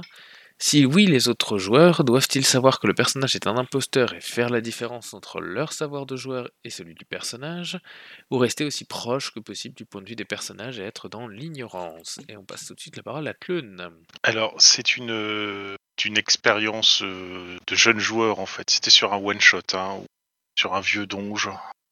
On m'est placé un assassin dans les mains alors que on était censé être un groupe de bons avec un paladin dans le lot. Donc, J'avais dit au MJ, si tu me files un assassin, le paladin va me twister tout de suite, je vois pas trop l'intérêt. Donc le MJ m'a dit, oui, mais je te file un, un anneau, un anneau qui te changera ton alignement, sauf que tu sais pas lequel ce, ce sera. Ça sera pas un alignement euh, mauvais, c'est certain, mais tu sais pas quel alignement tu auras. Donc je me suis retrouvé justement à grosso modo être l'imposteur dans le groupe et à me faire passer auprès de tout le monde pour quelqu'un que je n'étais pas. Donc pour le druide, je me suis fait passer pour un barde, pour euh, le paladin, j'étais un voleur, mais euh, bon côté du, du truc. Enfin, et, et, et, et à un moment, je me suis retrouvé à causer à quelqu'un, je savais plus ce que je lui avais dit. Donc, je, je suis rentré en mode panique, en mode canard, genre je pédale comme un fou parce que je sais plus ce que je lui dois dire, sans griller ma couverture et en essayant de rester le plus calme possible pour euh, dire, bah voilà, euh, je, je- tu vas, il va me donner des trucs, il va me poser des questions, et il va falloir que j'essaye de trouver les réponses les plus basiques et les plus euh, anodines possibles pour éviter de casser ce que je lui ai failli derrière. Donc oui, ça peut être sympa, mais euh, sur une campagne, je pense que c'est très chiant. Quoi. Je, je, je je pense qu'au bout d'un moment, ça, ça cassera beaucoup de choses. Mais sur un one shot, pourquoi pas? Ça peut être très intéressant. J'en garde une ex, un excellent souvenir, même si je me suis fait euh, démasquer et euh, trucider, mais c'était un excellent souvenir, notamment justement par ce truc où, euh, à force de jouer les imposteurs un peu partout, ben on- je me suis emmêlé, je me suis pris les pieds dans le tapis et euh, je me suis retrouvé à essayer de gérer ça comme je pouvais. Et je passe la main à Chouba. Pour le coup, j'ai jamais, moi, testé de jouer un personnage euh, traître, euh, imposteur, compagnie. Par contre, j'ai fait des campagnes avec des gens qui se sont retrouvés à trahir l'équipe, une fois par un imposteur, une autre fois par quelqu'un qui était, entre guillemets, retourné. Euh, et je pense que euh, au- au niveau des campagnes, ça, ça dépend beaucoup de comment la personne joue. Si elle joue intelligemment, euh, ça peut très bien se passer. Jusqu'au moment où elle annonce fièrement que, à toute l'équipe que c'était un trade depuis le début, qu'elle manipule tout le monde depuis le début, mais euh, que, en mode victorieux. Et là, je pense que ça dépend vraiment de la personnalité des gens. Si c'est des gens toxiques, bizarrement, après, c'est un peu nuisible. Euh, typiquement, cette personne se vantait de nous avoir manipulés pour nous aider à mieux jouer et pour euh, nous aider à, à- ce genre de choses. Bref, euh, un ego qui pose problème. Dans la deuxième partie, enfin dans le deuxième cas, euh, en l'occurrence, c'était euh, à Cops, un personnage qui s'est retrouvé euh, devenir espion au sein de l'équipe euh, à cause de la police de police qui lui a mis la grappin dessus. Et en l'occurrence, c'est pas passé loin de tuer la campagne, Euh, littéralement, parce que euh, il avait donné des infos qui foutaient, toute l'équipe dans la merde, et que des joueurs ont très très très mal pris euh, la situation ont très très très mal réagi et ont littéralement euh, pris ça comme euh, bah, une trahison envers eux, comme une menace envers la campagne, comme euh, et du coup en l'occurrence ça a vraiment failli ben ça a eu des conséquences qui ont fait que la, table n'a plus été la même après. Typiquement euh, moi, je suis parti de la table à cause de ce qui s'est passé ce soir-là, parce que la personne très très énervée euh, a été trop loin, et euh, le joueur concerné est parti de la table juste après, globalement pour les mêmes raisons aussi. Du coup, je pense qu'il faut vraiment, en, campagne, il faut vraiment jouer ça intelligemment, il faut vraiment que le joueur qui joue ce- cet imposteur joue ça extrêmement intelligemment. Et il faut pas que du coup, ça risque de détruire la campagne en cours de jeu, sans que les joueurs aient rien vu venir, et euh, sans que les joueurs puissent faire quoi que ce soit. Parce que là, l'intégralité de la table va vraiment mal le prendre en fait. Il y a, de fortes chances que la table le prenne mal parce que euh, tout d'un coup, euh, sans savoir d'où ça vient, ben il y a tout qui tombe en ruine et il n'y a plus rien qui est possible pour sauver la situation. Contrairement à une situation où les joueurs auraient fait, auraient eu un choix et auraient su à l'avance que les conséquences de ce choix risquaient de mettre fin ben, à la campagne. Donc euh, je pense que en, soi, euh, c'est important aussi que les joueurs soient capables de savoir, d'avoir l'info et euh, de, faire la différence parce que dans ce cas-là, ils sauront, ils pourront jouer avec, ils pourront même en rajouter pour aider à jouer avec et, et ça pourra rendre la chose plus intéressante. Mais là, encore une fois, ça demande de jouer avec des joueurs matures, capables de différencier ce que leur perso et ce que leur pers- personne sait et euh, qui soient aussi capables de coup de jouer avec euh, intelligemment. Donc euh, je pense que c'est pas donné à toutes les tables et c'est pas donné à tous les joueurs de jouer quelque chose comme ça. Euh, voilà, donc je vais passer la main à Yukiko. Hello. Alors, pour le coup, à ce niveau-là, donc il y a, plusieurs méthodes à faire, effectivement, mais la première chose, c'est se mettre d'accord sur qu'est-ce qu'on va jouer, comment, et donc anticiper et dire que on pourra, enfin, si c'est un scénario, on va dire où c'est prévu d'avoir un traître, euh, le préciser. Et donc ça va dépendre après de à quel point vous avez de la de la transparence euh, sur votre euh, sur les secrets qui vont être dits ou non. Et donc ça peut être comme on peut avoir dans des dans des jeux à rôle caché, loup-garou, sports, etc. où en fait on, on brasse un deck et on, file le rôle du traître euh, à une des personnes. Et donc du coup techniquement tous les BG ont été construits euh, de sorte à ce qu'il y ait un traître, euh, enfin on puisse être traître aussi quoi, et que ça sorte pas juste du chapeau et que nous-mêmes on se retrouve surpris d'être le traître et de se dire mais comment je peux l'être alors que mon personnage n'aurait jamais fait ça? Ça c'est une méthode. Euh, la seule expérience que j'ai pu avoir avec un, de mes joueurs qui euh, euh, bah, qui jouait un peu une, un, traître au final parce que il bossait pour, pour d'autres. C'est sur une grosse campagne de Anima, IRL, et, et en fait, ce qui s'était passé, bah, c'est moi, ça faisait, un petit moment déjà que, que, que, j'étudiais des différentes dynamiques de table, euh, que je commençais à trouver mes marques, et dans ça, j'avais déjà acquis, enfin euh, acté plutôt, pardon, acté que on jouait en secret euh, ouvert et qu'il n'y avait pas de secret. Et donc de ce fait-là, il n'y avait pas d'aparté. Donc quand je devais parler aux personnages qui étaient concernés, qui jouaient en gros agent double sur, sur la campagne, eh ben ça se faisait devant tout le monde. Alors, c'était aussi l'occasion de faire une pause pour certains. Euh, j'avais des fumeurs et, euh, et donc euh, j'avais le, le- fumeur qui partait fumer sa clope, quelqu'un qui l'accompagnait, et en fait, bah, j'avais quand même un joueur qui restait à la table et qui écoutait. Et il nous a toujours dit que ouais, c'était genre vraiment des, très bonnes scènes pour lui parce qu'il il nous écoutait euh, formenter des plans, jouer les trucs en parallèle, etc. Et lui, littéralement, disait voilà, je mange mes popcorn et je vous, je vous écoute parce que c'est c'est super cool, quoi. Euh, donc il y, a, y a vraiment pas mal de. Y a, je pense pas qu'il y a deux manières de faire, mais il y a plusieurs manières de faire pour ne pas retomber sur ce que disait euh, Shuba et que ça implose, explose, etc. euh, au niveau des, personnalités des, joueurs, des joueuses.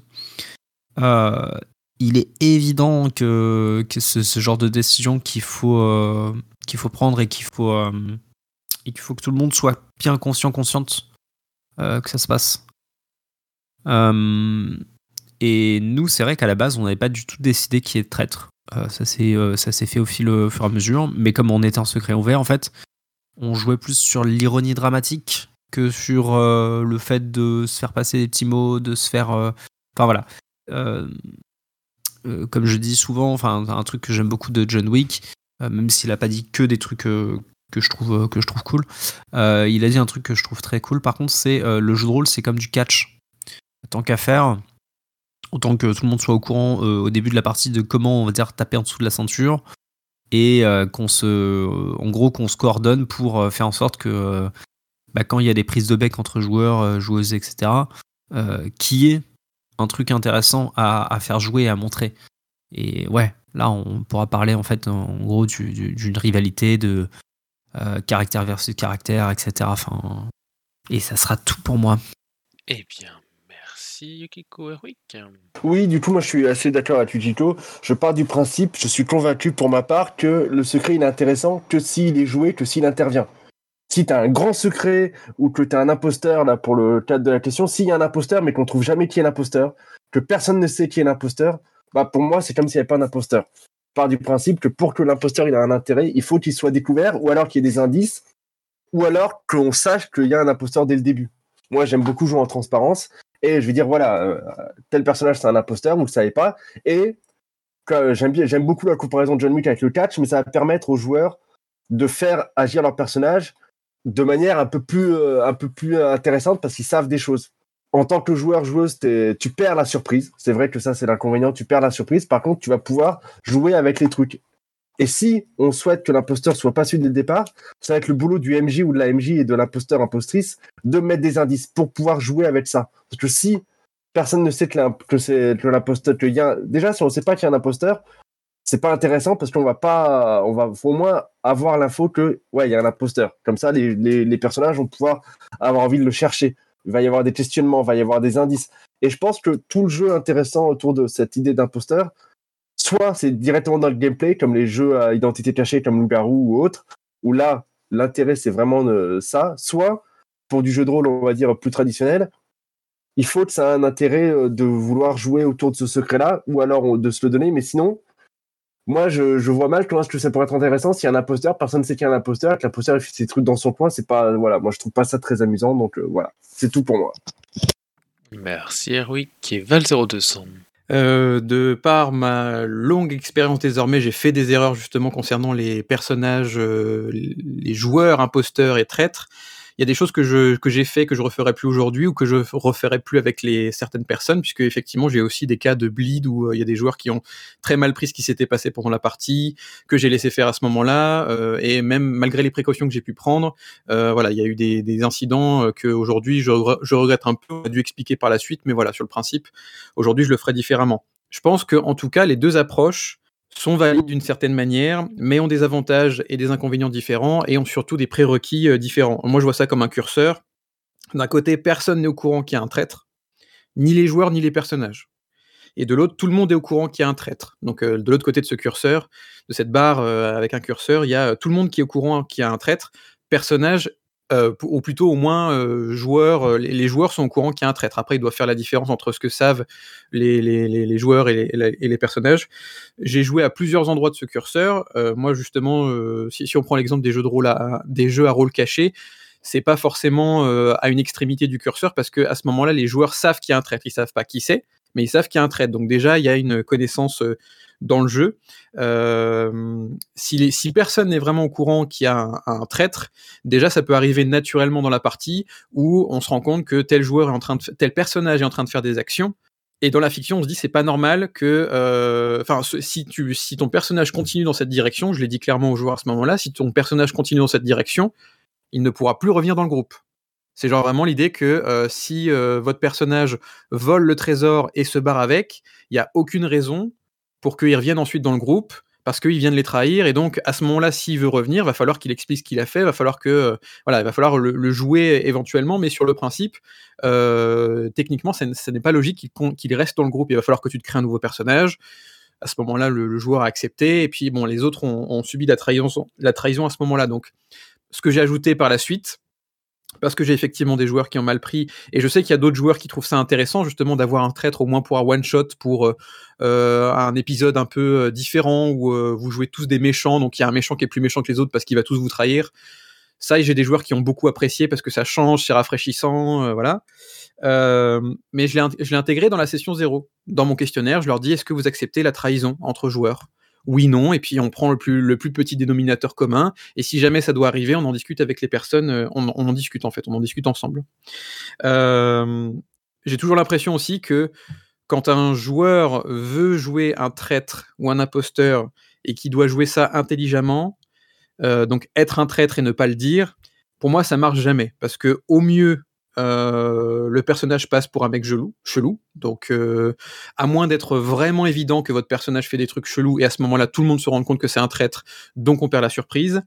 Euh, au pire, c'est le joueur lui-même qui apparaît comme étant chelou ou contre-productif. C'est genre, mais pourquoi, pourquoi cette personne qui est à notre table vraiment est en train de faire des trucs chelous, qui va en contradiction avec nos autres personnages? Donc voilà, c'est- donc c'est un équilibre très difficile à avoir. Et pour reprendre ce qu'a dit Erwick, puisque je trouve ça tout à fait vrai et intéressant, hein, que il y a cette notion de surprise. Ah, mais si, si tout le monde le sait, il y a plus de surprise. Bon, bah déjà, j'ai quand même l'impression que la surprise, c'est toujours moins intéressant que la tension qui peut subsister. C'est-à-dire que, pour reprendre ce que disait Erwick, moi, quand mes joueurs arrivent avec un background énorme pour leur personnage, je leur dis écoutez, moi, je veux bien que votre personnage ait ce background, à condition qu'il respecte l'univers et les règles et tout, ça n'est pas de souci. Mais votre background n'existe que si vous le jouez pendant la partie. Et c'est la même chose quand on est imposteur. C'est la même chose quand on est traître, c'est que si vous ne jouez pas l'imposteur, si vous ne jouez pas le traître, on aura l'impression que à la révélation, ça vient de nulle part. Donc à ce moment-là, il faut que vous jouiez pendant la partie, euh, que vous êtes un traître, sauf que si, c'est un, exercice délicat. hein, en tant que maître de jeu, je peux éventuellement vous aider, mais la responsabilité va beaucoup reposer sur vous de faire ça de, faire ça de manière correcte. Mais euh, c'est pour ça que je trouve ça intéressant l'idée que tout le monde le sait autour de la table, les joueurs le savent, peut-être pas les personnages, mais les joueurs le savent. C'est quelque chose que j'ai pas encore fait, mais que j'hésite beaucoup à, à faire pour la prochaine fois qu'un joueur me dit j'aimerais bien trahir le groupe. Parce que déjà, quand on trahit le groupe, il faut pas non plus que ce soit trop vénère. hein. Euh, si déjà vous faites en sorte de ruiner l'objectif d'une mission, je trouve ça beaucoup. Si le traître part en tuant un personnage joueur, en tuant le pet euh, du groupe, en volant le trésor et il brûle le repère, je trouve que c'est beaucoup trop à ce moment-là. Donc déjà, il y a aussi euh, un équilibre à faire en termes de euh, à quel point jusqu'où la traîtrise va. Et donc pour moi, ce qui est plus intéressant finalement, c'est la tension qui va être jouée, où on peut avoir des scènes intéressantes. Si tous les joueurs sont au courant qu'il a un traître parmi le, groupe, ça peut jouer des scènes, on peut jouer des, scènes intéressantes. Si on sait même qui est le traître dans le groupe, et donc on fait une séparation entre ce que savent les joueurs et ce que savent les personnages, on peut jouer des scènes qui sont tout aussi intéressantes, ou je sais pas, euh, moi je pensais par exemple au, meneur ou à la meneuse qui dit aux joueurs, bah écoutez, chacun de vos personnages va donner un objet qui tient à cœur à leur personnage à celui qui va trahir.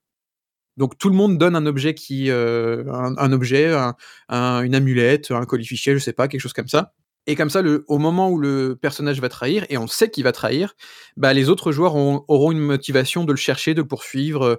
Donc voilà, je trouve que toutes les approches ont des euh, sont valides, sont intéressantes d'une certaine manière, mais il faut faire attention au casting, il faut faire attention aux prérequis.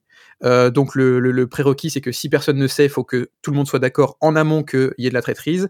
Et puis le prérequis de si tout le monde le sait, c'est que euh, vous fassiez la différence entre ce que c'est le joueur et ce que c'est le personnage. Et donc ces deux méthodes ont euh, des avantages et des inconvénients différents. Donc c'est toujours compliqué de donner une réponse dans l'absolu parce que ça dépend du jeu de rôle, ça dépend du groupe, ça dépend de votre mood à ce moment-là et ça dépend de votre créativité aussi. Merci.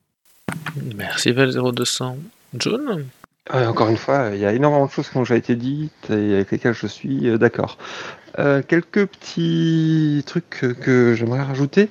Je pense que si il doit y avoir un personnage imposteur dans l'équipe, ce serait vraiment chouette que ce soit un PJ et pas un PNJ.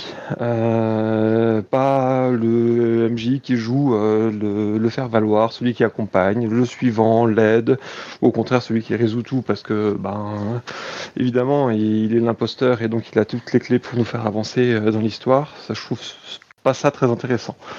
Euh, que ce soit un joueur qui, ait ce rôle-là, ça me paraît beaucoup plus sympa à jouer. Et le jouer effectivement euh, d'une manière ouverte et, franche euh, de ce point de vue-là. Après, on peut aussi évoluer autour de la table et puis commencer avec aucun imposteur et au fur et à mesure qu'on rajoute des dilemmes moraux dans notre campagne ou notre scénario, il va y avoir quelqu'un qui, au fur et à mesure, va s'é- s'éloigner de l'équipe et qui va euh, commencer à, à avoir des, des valeurs, des motivations qui peuvent devenir différentes. euh, par amour, euh, par fidélité à un groupe, euh, par euh, amitié, par euh, parce que ben là il y a eu euh, une action qui lui a fortement déplu et qui fait qu'il n'a plus confiance en ses camarades. Peut y avoir des tas de raisons à, tout ça. Euh, ça me paraît très sympa du coup aussi bah, de, proposer du coup euh, à la fin euh, d'une séance ou au milieu d'une séance de dire les gars, là je pense que mon personnage réagirait autrement et à partir de maintenant j'aimerais bien qu'il ne vous fasse plus tout à fait confiance ou qu'il puisse à un moment vous trahir. Est-ce que vous accepteriez qu'on puisse basculer dans une autre scène ou dans un autre scénario ou dans toute la campagne à, quelque chose qui peut devenir du caractère contre caractère, du personnage contre personnage. et en réfléchissant, je, regardais pour la reine dans mon étagère et je me disais, et si on pouvait aussi jouer pour la reine à l'avance, se disant à la fin de la partie, mon personnage, est-ce qu'il va soutenir la reine ou est-ce qu'il va la trahir? Et euh, que dans le contrat social, on puisse euh, dire, euh, en présentant une partie, un scénario, une campagne, il y a un moment où vos personnages vont devoir faire un choix important. Est-ce que vous voulez aller dans une direction ou dans l'autre? Et ensuite, on joue pour voir si on va vraiment faire ça. Ou est-ce que, ben, au fil de, l'histoire, euh, mon personnage va changer d'idée parce que il y a quelque chose d'autre qui est devenu important pour lui Et est-ce qu'on va pas trahir la fin qui était prévue et prévisible au départ? Et je vais m'arrêter là, il est déjà très tard. Eh bien, merci John.